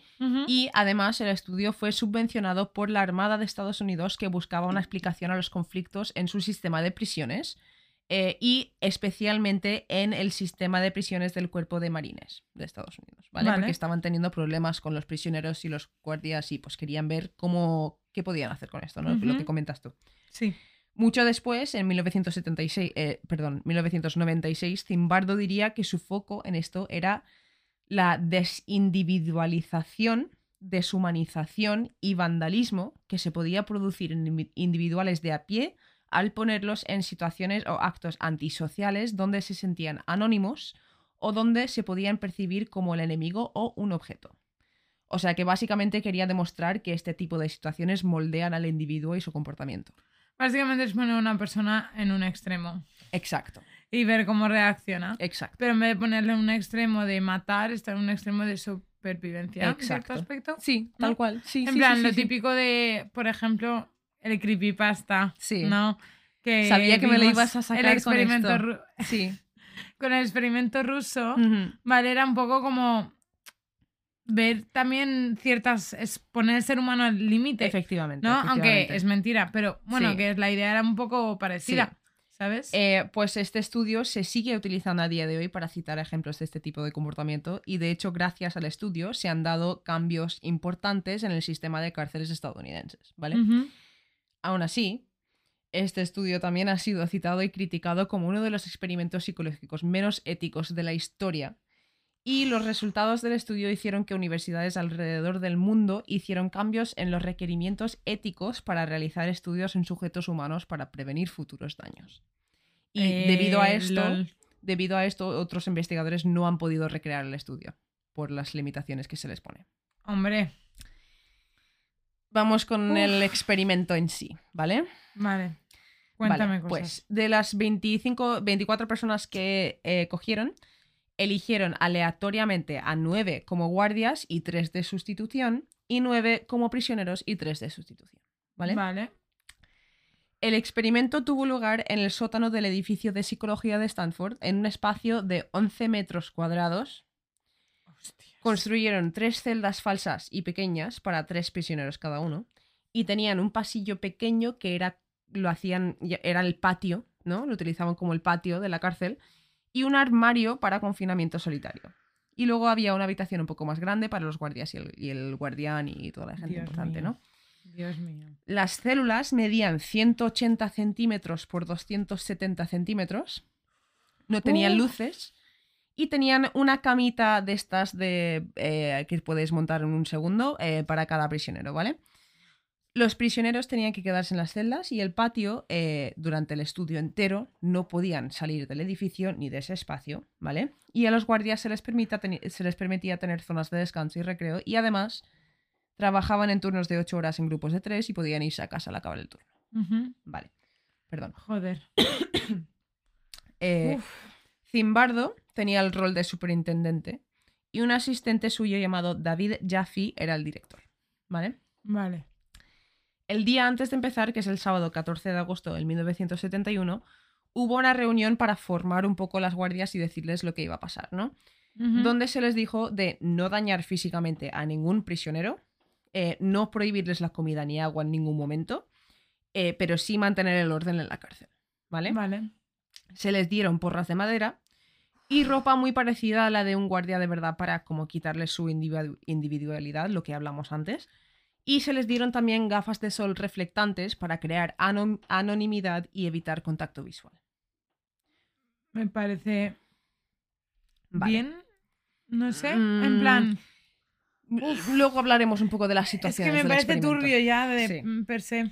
Según grabaciones del experimento, se les dijo que eh, les faltaran el respeto a propósito a los prisioneros y que les hiciesen ser sumisos, ¿vale?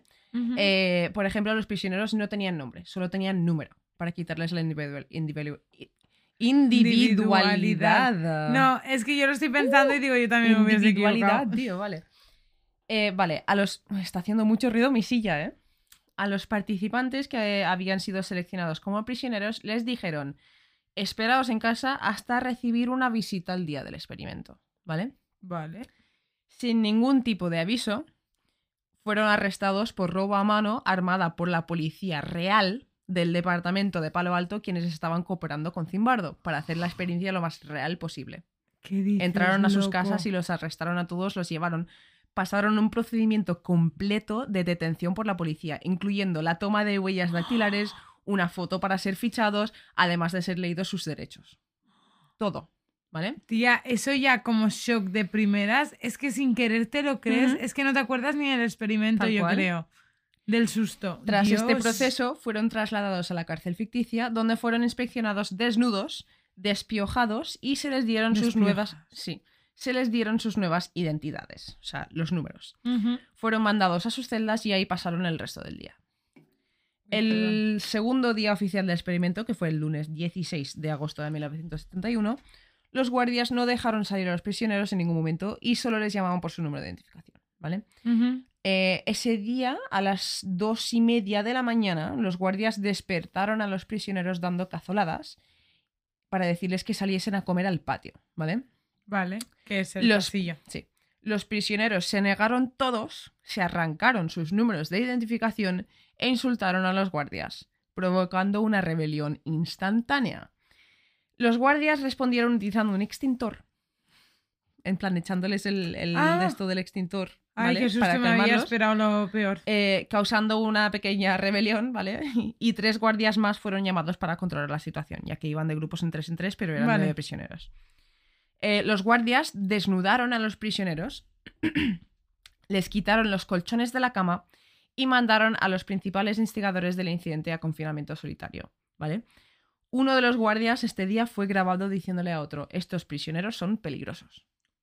Como si fuese real la, la cosa, ¿vale? El tercer día, los guardias eh, separaron y premiaron a los prisioneros que no habían estado tan involucrados en lo que había pasado y eh, estos prisioneros se fueron a la celda buena, donde tenían ropa, comida y camas, ¿vale?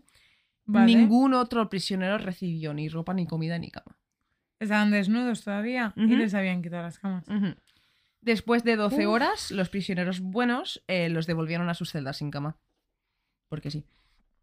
Dios. Los guardias humillaban constantemente a los prisioneros, obligándoles a hacer flexiones o a ir al baño en un cubo dentro de la celda, no les dejaban ir al baño normal.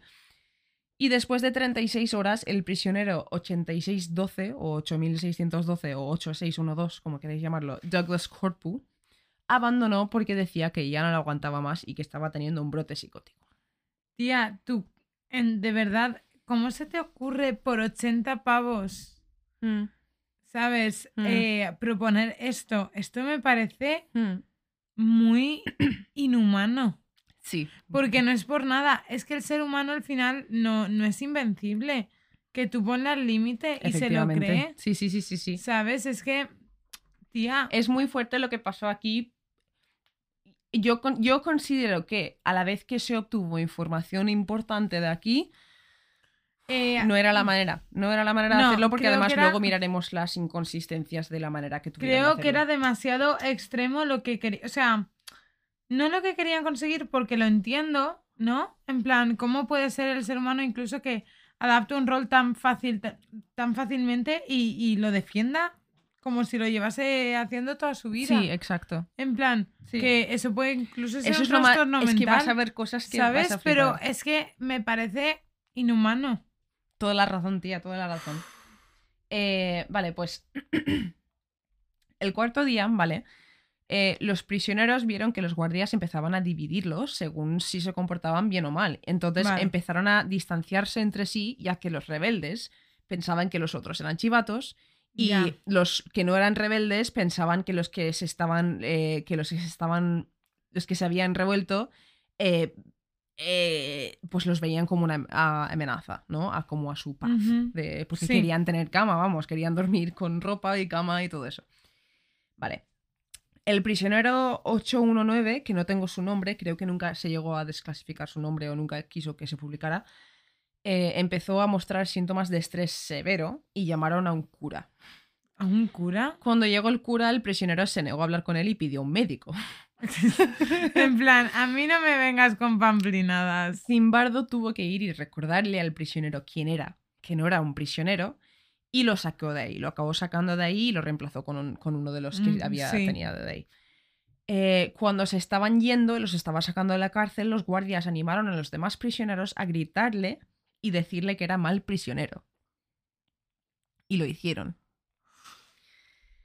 Uno de los ¿Con todo prisioneros. su papo? Sí. Uno de los prisioneros de reemplazo, el prisionero número 416, cuando entró quedó horrorizado por el tratamiento de los guardias y emprendió un- una huelga de hambre. Ya. Sí. Eh, lo metieron en confinamiento solitario tres horas, ¿vale? Y cuando estaba ahí le obligaron a sostener las salchichas que había rechazado comer, en plan en las manos, pues eso, que tenía que tenerlas en las manos. Eh, y eh, el resto de los prisioneros vieron a este tío como alguien que buscaba causar problemas. En plan, ya había entrado y estaba liándola y ellos solo querían pasar las dos semanas y, y tener su cama y tal, ¿vale? Eh, entonces, para explotar esto, los guardias ofreci- les ofrecieron dos opciones a los prisioneros. Les dijeron, podéis o bien entregar vuestras mantas y se libra el prisionero, o dejar al prisionero número 416 en confinamiento sol- solitario durante toda la noche. Lo que vosotros queráis. Y los prisioneros escogieron conservar sus mantas.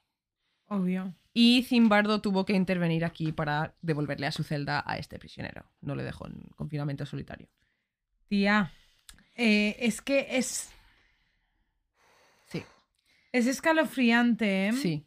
Es escalo- me, me, me parece increíble, pero no porque volvemos a lo mismo. Es como si una persona aparece de repente en una isla desierta, va a hacer lo que sea para sobrevivir. Exacto. Y va a hacer cosas que como persona normal Mm. nunca hubiese hecho. Pero estás poniendo al extremo.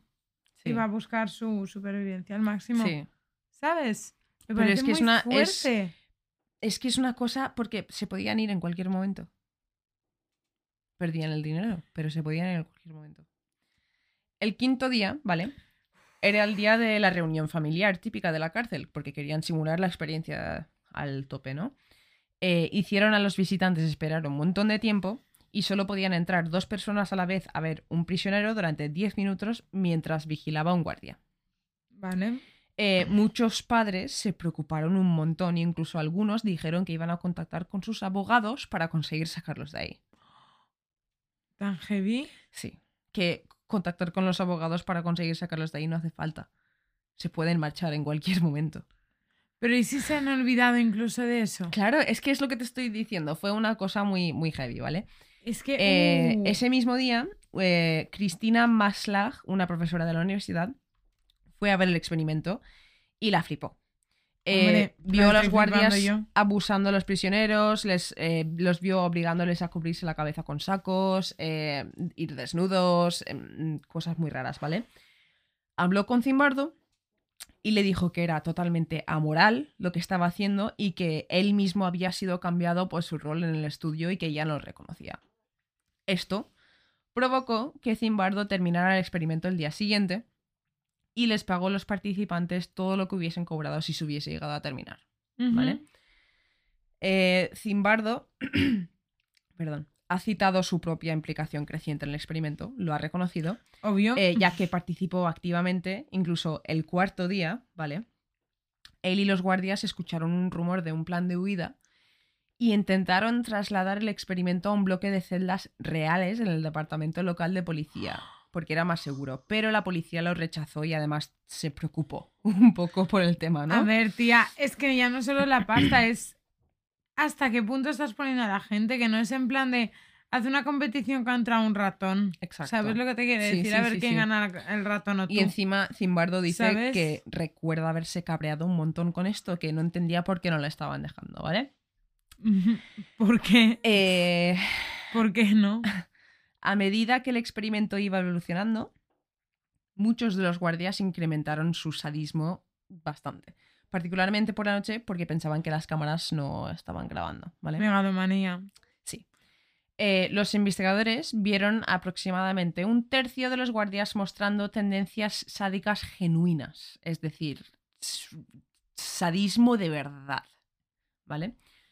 Eh, muchos de los guardias se enfadaron cuando el experimento fue cancelado. Sí. Y, eh, vale, un argumento que emplea Zimbardo para apoyar sus tesis de que los participantes habían internalizado sus papeles, ¿vale?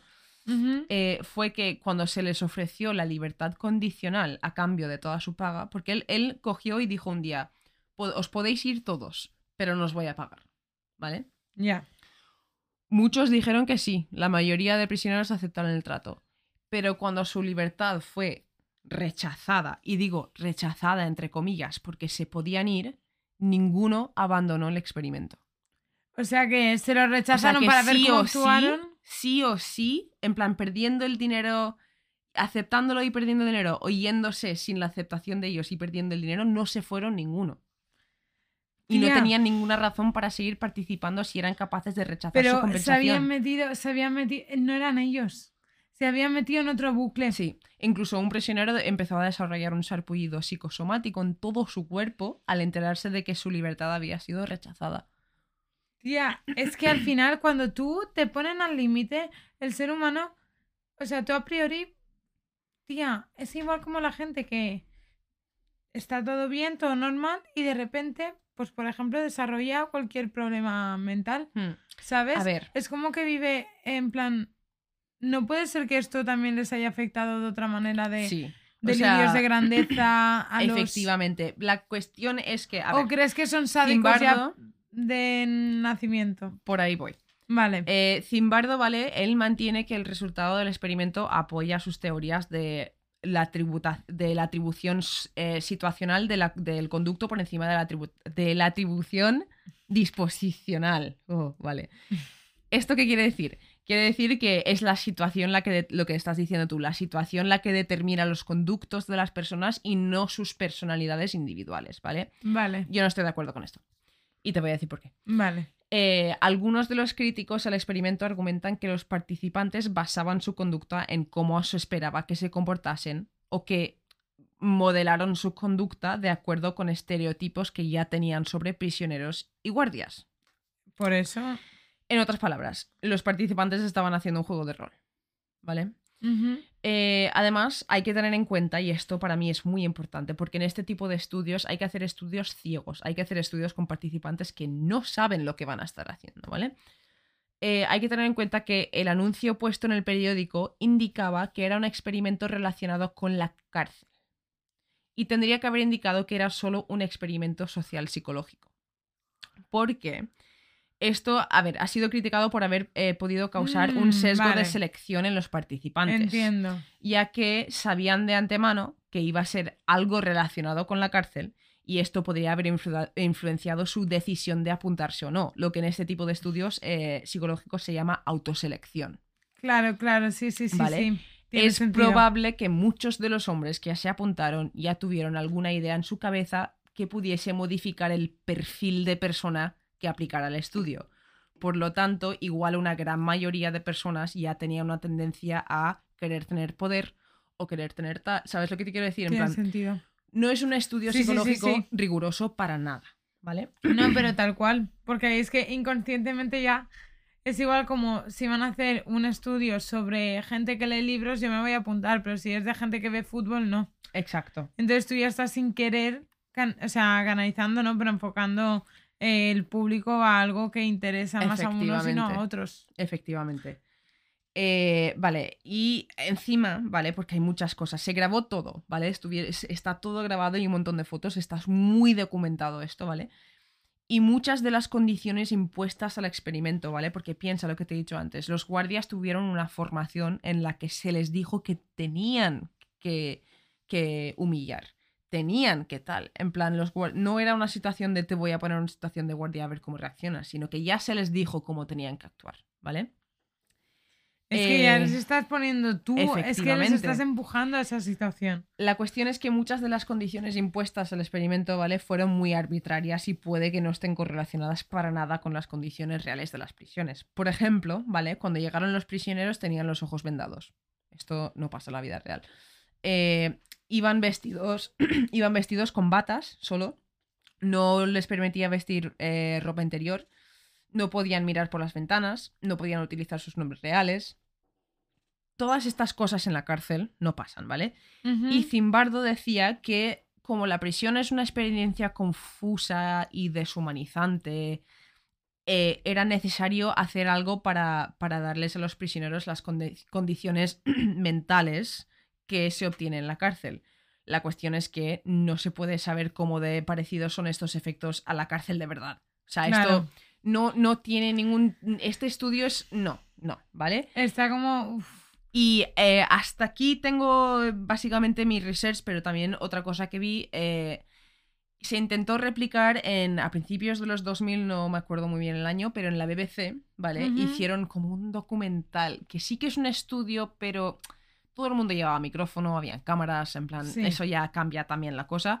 Pero se hizo un estudio en la BBC con otros psicólogos que obtuvo resultados bastante distintos a esto. No se vio tanto sadismo en la gente, en plan, hicieron algo parecido, ¿vale? Lo que pasa es que los dos psicólogos involucrados en ese estudio luego hablaron con Zimbardo y todos estuvieron un poco de acuerdo en que los dos estudios tuvieron algo situacional que pudo modificar el comportamiento. Tanto el estudio de Zimbardo fue un poco dirigido por el hecho de que se sabía que era de cárcel, que él había puesto un poco de hincapié en cómo se tenían que comportar todos, y luego el estudio de esta otra gente de la BBC tenía ese añadido de que estaban siendo grabados y que sabían que iba a estar en la tele.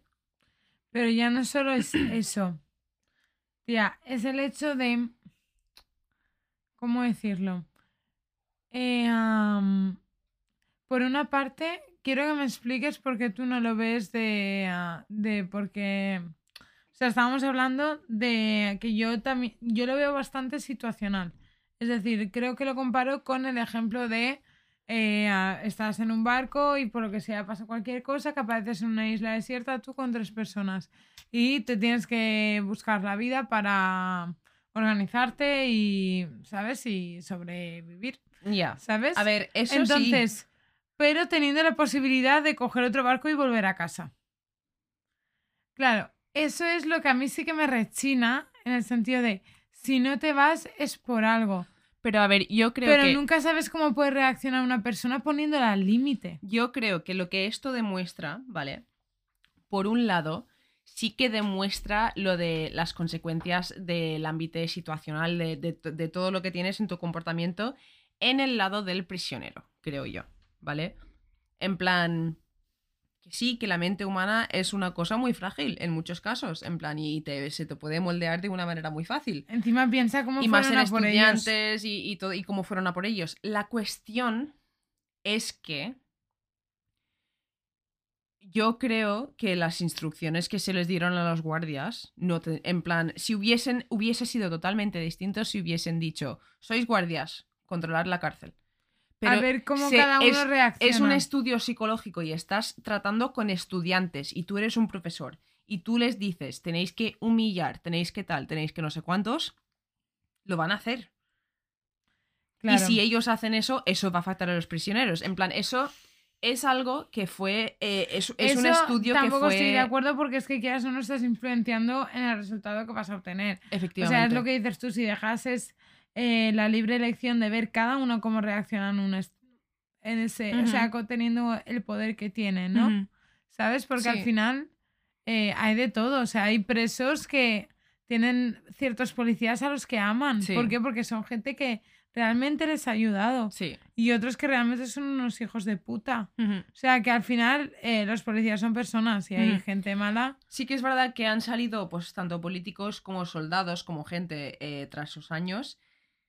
Hay- ha, ha salido mucha gente que lo ha criticado y ha salido otra gente que o ha sido prisionero de guerra o ha estado en la cárcel o ha visto estas cosas y han visto el estudio y han dicho que es chocantemente parecido el comportamiento de los guardias con los prisioneros. Em, eh, estoy intentando acordarme ahora del nombre del hombre que lo dijo y no me acuerdo. Pero en plan, se, se ha dicho varias veces, muchas personas que lo han dicho que, que vieron el estudio y vieron un parecido muy, muy eh, perturbante entre ciertos comportamientos de prisioneros de guerra. Es que me parece muy curioso porque al final, claro, esto al final si lo ponemos de una manera más filosófica es ver cómo el poder corrompe al ser humano. Sí. Porque el poder de cualquier tipo, ¿eh? Puede Sí. ser un poder de tener una empresa de grúas y tú ser el jefe de dos, que puede ser el poder este. Sí. ¿Por qué? Porque ¿cómo co- puede considerar un guardia de cárcel a un preso como la escoria? Sí. Pues como alguien que ha robado, que ha hecho un, un mal, un pecado, algo malo y que no se merecen estar libre. Entonces es como yo a esta persona la puedo tratar como me dé la gana. Efectivamente. Y te sientes con un poder porque tú tienes el poder de abrirle una celda y que sea libre o encerrarlo y que no lo sea. Sí. ¿Sabes? Y eso te da un poder que creo que inconscientemente te puede afectar a la cabeza. Sí. Igual como policías, guardias civiles y todo esto de gente que se les sube el poder, Aparte, que tienen el... el- no es necesariamente solo que te metes en ese trabajo y ese trabajo te crea No, eso a ti, es que sino tú ya lo tengas. Aparte, eh, si una persona ya tiene tendencias a ser así en su vida y además una persona quiere poder o una persona quiere poder tener poder sobre otras personas, va a aspirar a esas cosas en su vida. Y por eso hay bastantes problemas con gente así en la policía. No porque eh, la policía en sí es algo malo o nada de eso No, no, no. simplemente porque la cantidad de gente con esa tendencia en la vida que tira hacia ese tipo de trabajos es mucho más grande que la que no. Es Eh, como, por ejemplo, Exactamente. La gran cantidad de, eh, la mayoría de mujeres asesinas en serie del mundo, la gran mayoría de ellas son enfermeras. La gran mayoría. ¿Por qué? Pues porque es, una, es un trabajo en el que les ponen una situación en que están con gente vulnerable y quieren, entre comillas, ayudar. Porque la gran mayoría de ellas son sobre ángeles de la muerte, que es Claro. el término que se utiliza para las enfermeras que matan a gente que, pues, que está enferma. Y tiene poder sobre los otros. Efectivamente, es que es- es- son situaciones Porque así. a lo mejor es un, imagínate, es un señor de 120 kilos, pero como está enfermo, El Golden State Killer, eh, que se descubrió el año pasado quién era, creo, que, es, que tenía muchos nombres más, pero era un asesino en serie no muy famoso, ahora. era policía. Eh, ¿Quién más se descubrió quién era hace poco? Se el Zodíaco no. Eh, hubo otro, otro asesino en serie que se descubrió quién era hace poco y también era, era policía. Sí. Mm. Eh, Que, y ah, no sé si es el mismo que estamos pensando, pero hay uno que era francés que mató a no sé cuántas prostitutas y también se Sí. descubrió hace poco que era él, Sí. ¿sabes? Porque justo le iban a hacer una prueba de ADN y, ah, y se suicidó y lo dijo en una carta. Sí. que era policía. Pues eso. Es que, tía, mm, es para darle dos vueltas, ¿eh? Sí. Pero es igual como cuando eres político, que a lo mejor no eres un sádico a nivel físico, Exacto. pero te corrompes a nivel mental, intelectual, en plan, te da igual los valores de la gente, en plan, Hmm. yo quiero más, quiero, más. quiero pensar, en plan, prefiero ser optimista y pensar que no te corrompe estar ahí, sino que la gente corrompida va a eso. Prefiero pensar eso, porque hay políticos buenos y hay gente Sí. buena en esas cosas. Menos de los malos, Bueno. obviamente, pero las hay. Pero sí, es lo que dices tú, es como que es un trabajo que saben que hay poder. Sí, Quieren poder, saben que hay poder, me meto aquí. sí. Pero la curiosidad es, o sea, lo curioso es que muchos llegan. Ya. Es como, eso ya también es poder, Pero ambición. En, aparte, es que much- muchas personas con ese, esa personalidad suelen ser sociópatas y eso ya te permite llegar a muchos sitios. Porque Ujú. esa- esas- ese tipo de personas sabe imitar muy bien y, y imitar muy bien la empatía. Tengo una pregunta para ti. Dime. ¿Harías un experimento de estos a día de hoy? En plan que sí. ¿Cuál sería, cuál, qué límites pondrías tú? En un experimento así. De este, bueno, de este estilo en el sentido de que pueda llegar a poner al límite a una persona. ¿Pondrías algún tipo de límite? A ver, yo creo que antes de hacer un experimento así, habría que hacer un análisis muy, muy, muy, muy profundo en el estado actual de los cárceles de todo el mundo, no solo de... est- Obviamente este experimento se hizo en Estados Unidos. Pues si estamos hablando de Estados Unidos, pues vale. Se debería de hacer primero un estudio muy, muy, muy... de todas. de, de todas las cárceles y hacer bien una réplica de o, o- o utilizar una cárcel de verdad, no lo sé, pero es que no sé cómo se podría hacer de una manera a ver, es que en teoría la cárcel no tiene que ser un sitio deshumanizante. No tiene por qué. Claro, ¿Sabes lo que te quiero teóricamente es de reformar. Exacto. Por lo tanto, eh, yo, creo que, yo creo que un experimento así no es lo que hace falta hacer. Lo que primero hace falta hacer es hacer una reforma eh, bastante dura de las cárceles y que sean sitios de reformar y, y que no sean sitios de meterte en una caja y que no salgas nunca. Obvio. Obviamente hay gente que, pues, oye, vale la pena meterse que en si no salen que con rencor. Exacto. Es. Entonces, mm, claro, es que no lo sé. Se tendría que hacer un estudio muy ceñido a cómo están las cosas ahora mismo. Y obviamente los límites que pondría sería pues que... Obviamente está todo... mm, No, pondría unos límites sanos, en plan, pues prisioneros y no prisioneros. Creo que lo mínimo que yo pediría, que es una cosa que tú has mencionado, es eh, como mínimo recrear una cárcel real. Sí. No poner un espacio que parece un sótano. Exacto. No, no, Porque algo ahí real es que con quieras o no te puede reales. afectar incluso En plan, el imagina, sol, en el- España, ¿vale? Se hace un estudio de todas las cárceles de España y se saca la media del tamaño de la habitación que se tiene. En Claro. plan, y eso es el tamaño que se replica. ¿Sabes lo que te quiero decir? En plan, primero hay que hacer eso.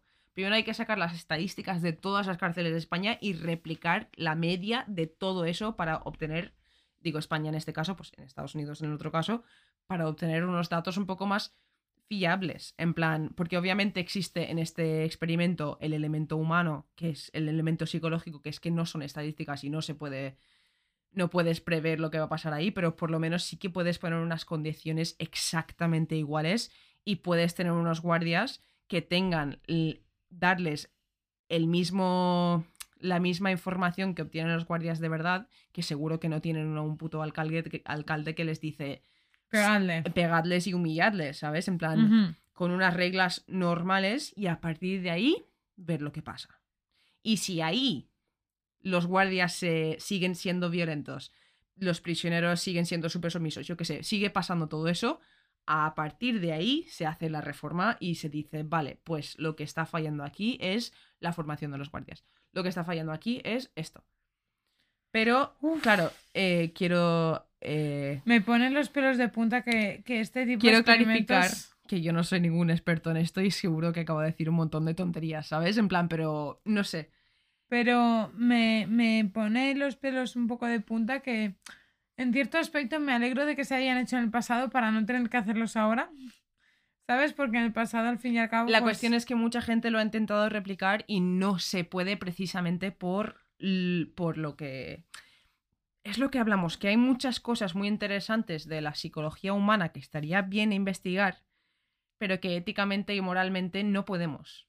No podemos. En plan, lo que hablamos de la los niños que crecen en la salvajes con animales y cosas así.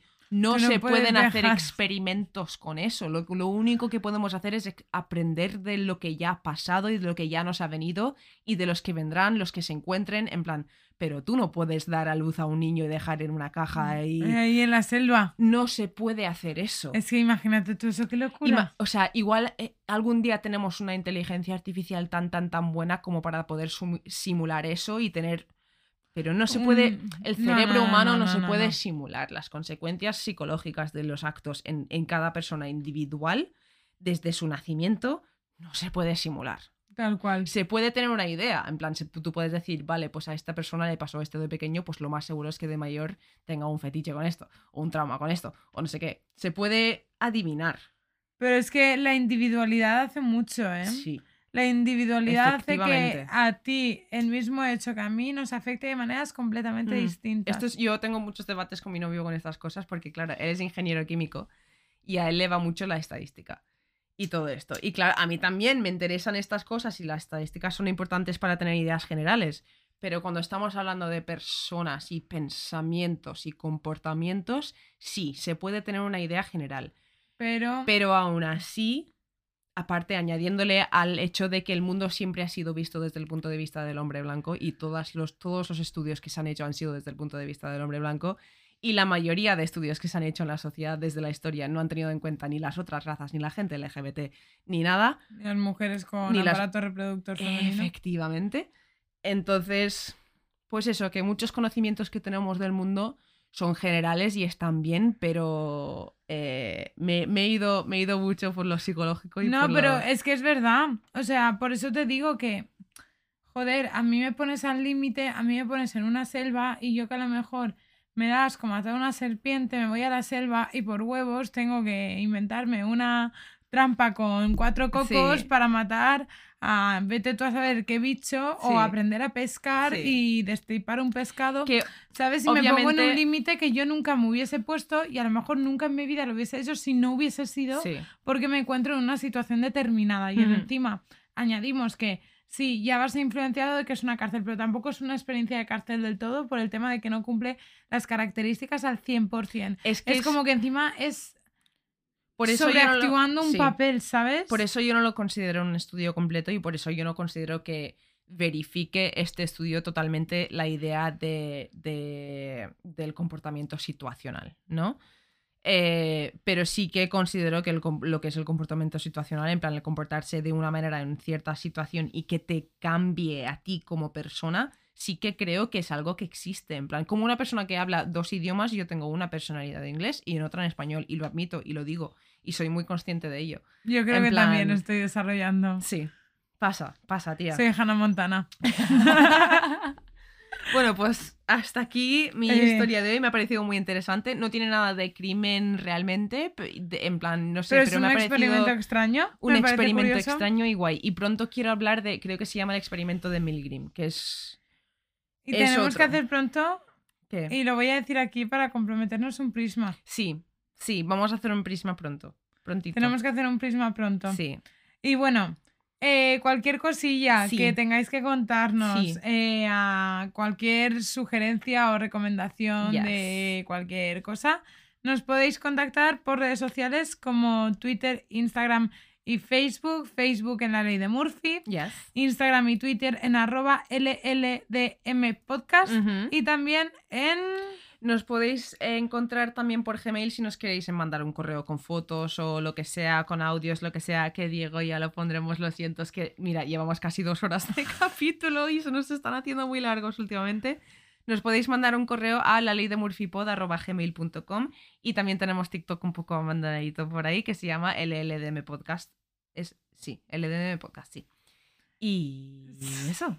¿Sabes qué dijo Laura, mi compañera del curro? ¿Qué dijo Laura? Porque mi Andrea, que Andrea, si me estás escuchando, te mando un besito, que es una compañera de curro, escucha Sí. el podcast. Sí. Y le preguntó a Laura, mi otra compañera, si lo escuchaba y dice, es que son dos horas, hablan mucho. Eh, no os, o sea, no os culpo. Yo, a- yo escucho muchos podcasts y los que, los que escucho que sacan cap- capítulos de dos o tres horas los escucho en trozos. En plan, Yo pues un día también. aquí, otro día aquí. Yo también los voy escuchando a trocitos y tranquilamente, Ay. sin prisas. Sí. Y nada, Vamos a ver una película. Vamos a ver. Encanto, que Jessica no la ha visto y tengo unas ganas porque sí, me encanta. el otro día escuché en la, en la academia, la de We don't "Don't talk talk about about Bruno, no, no, no. He told me my fish would die the next day dead.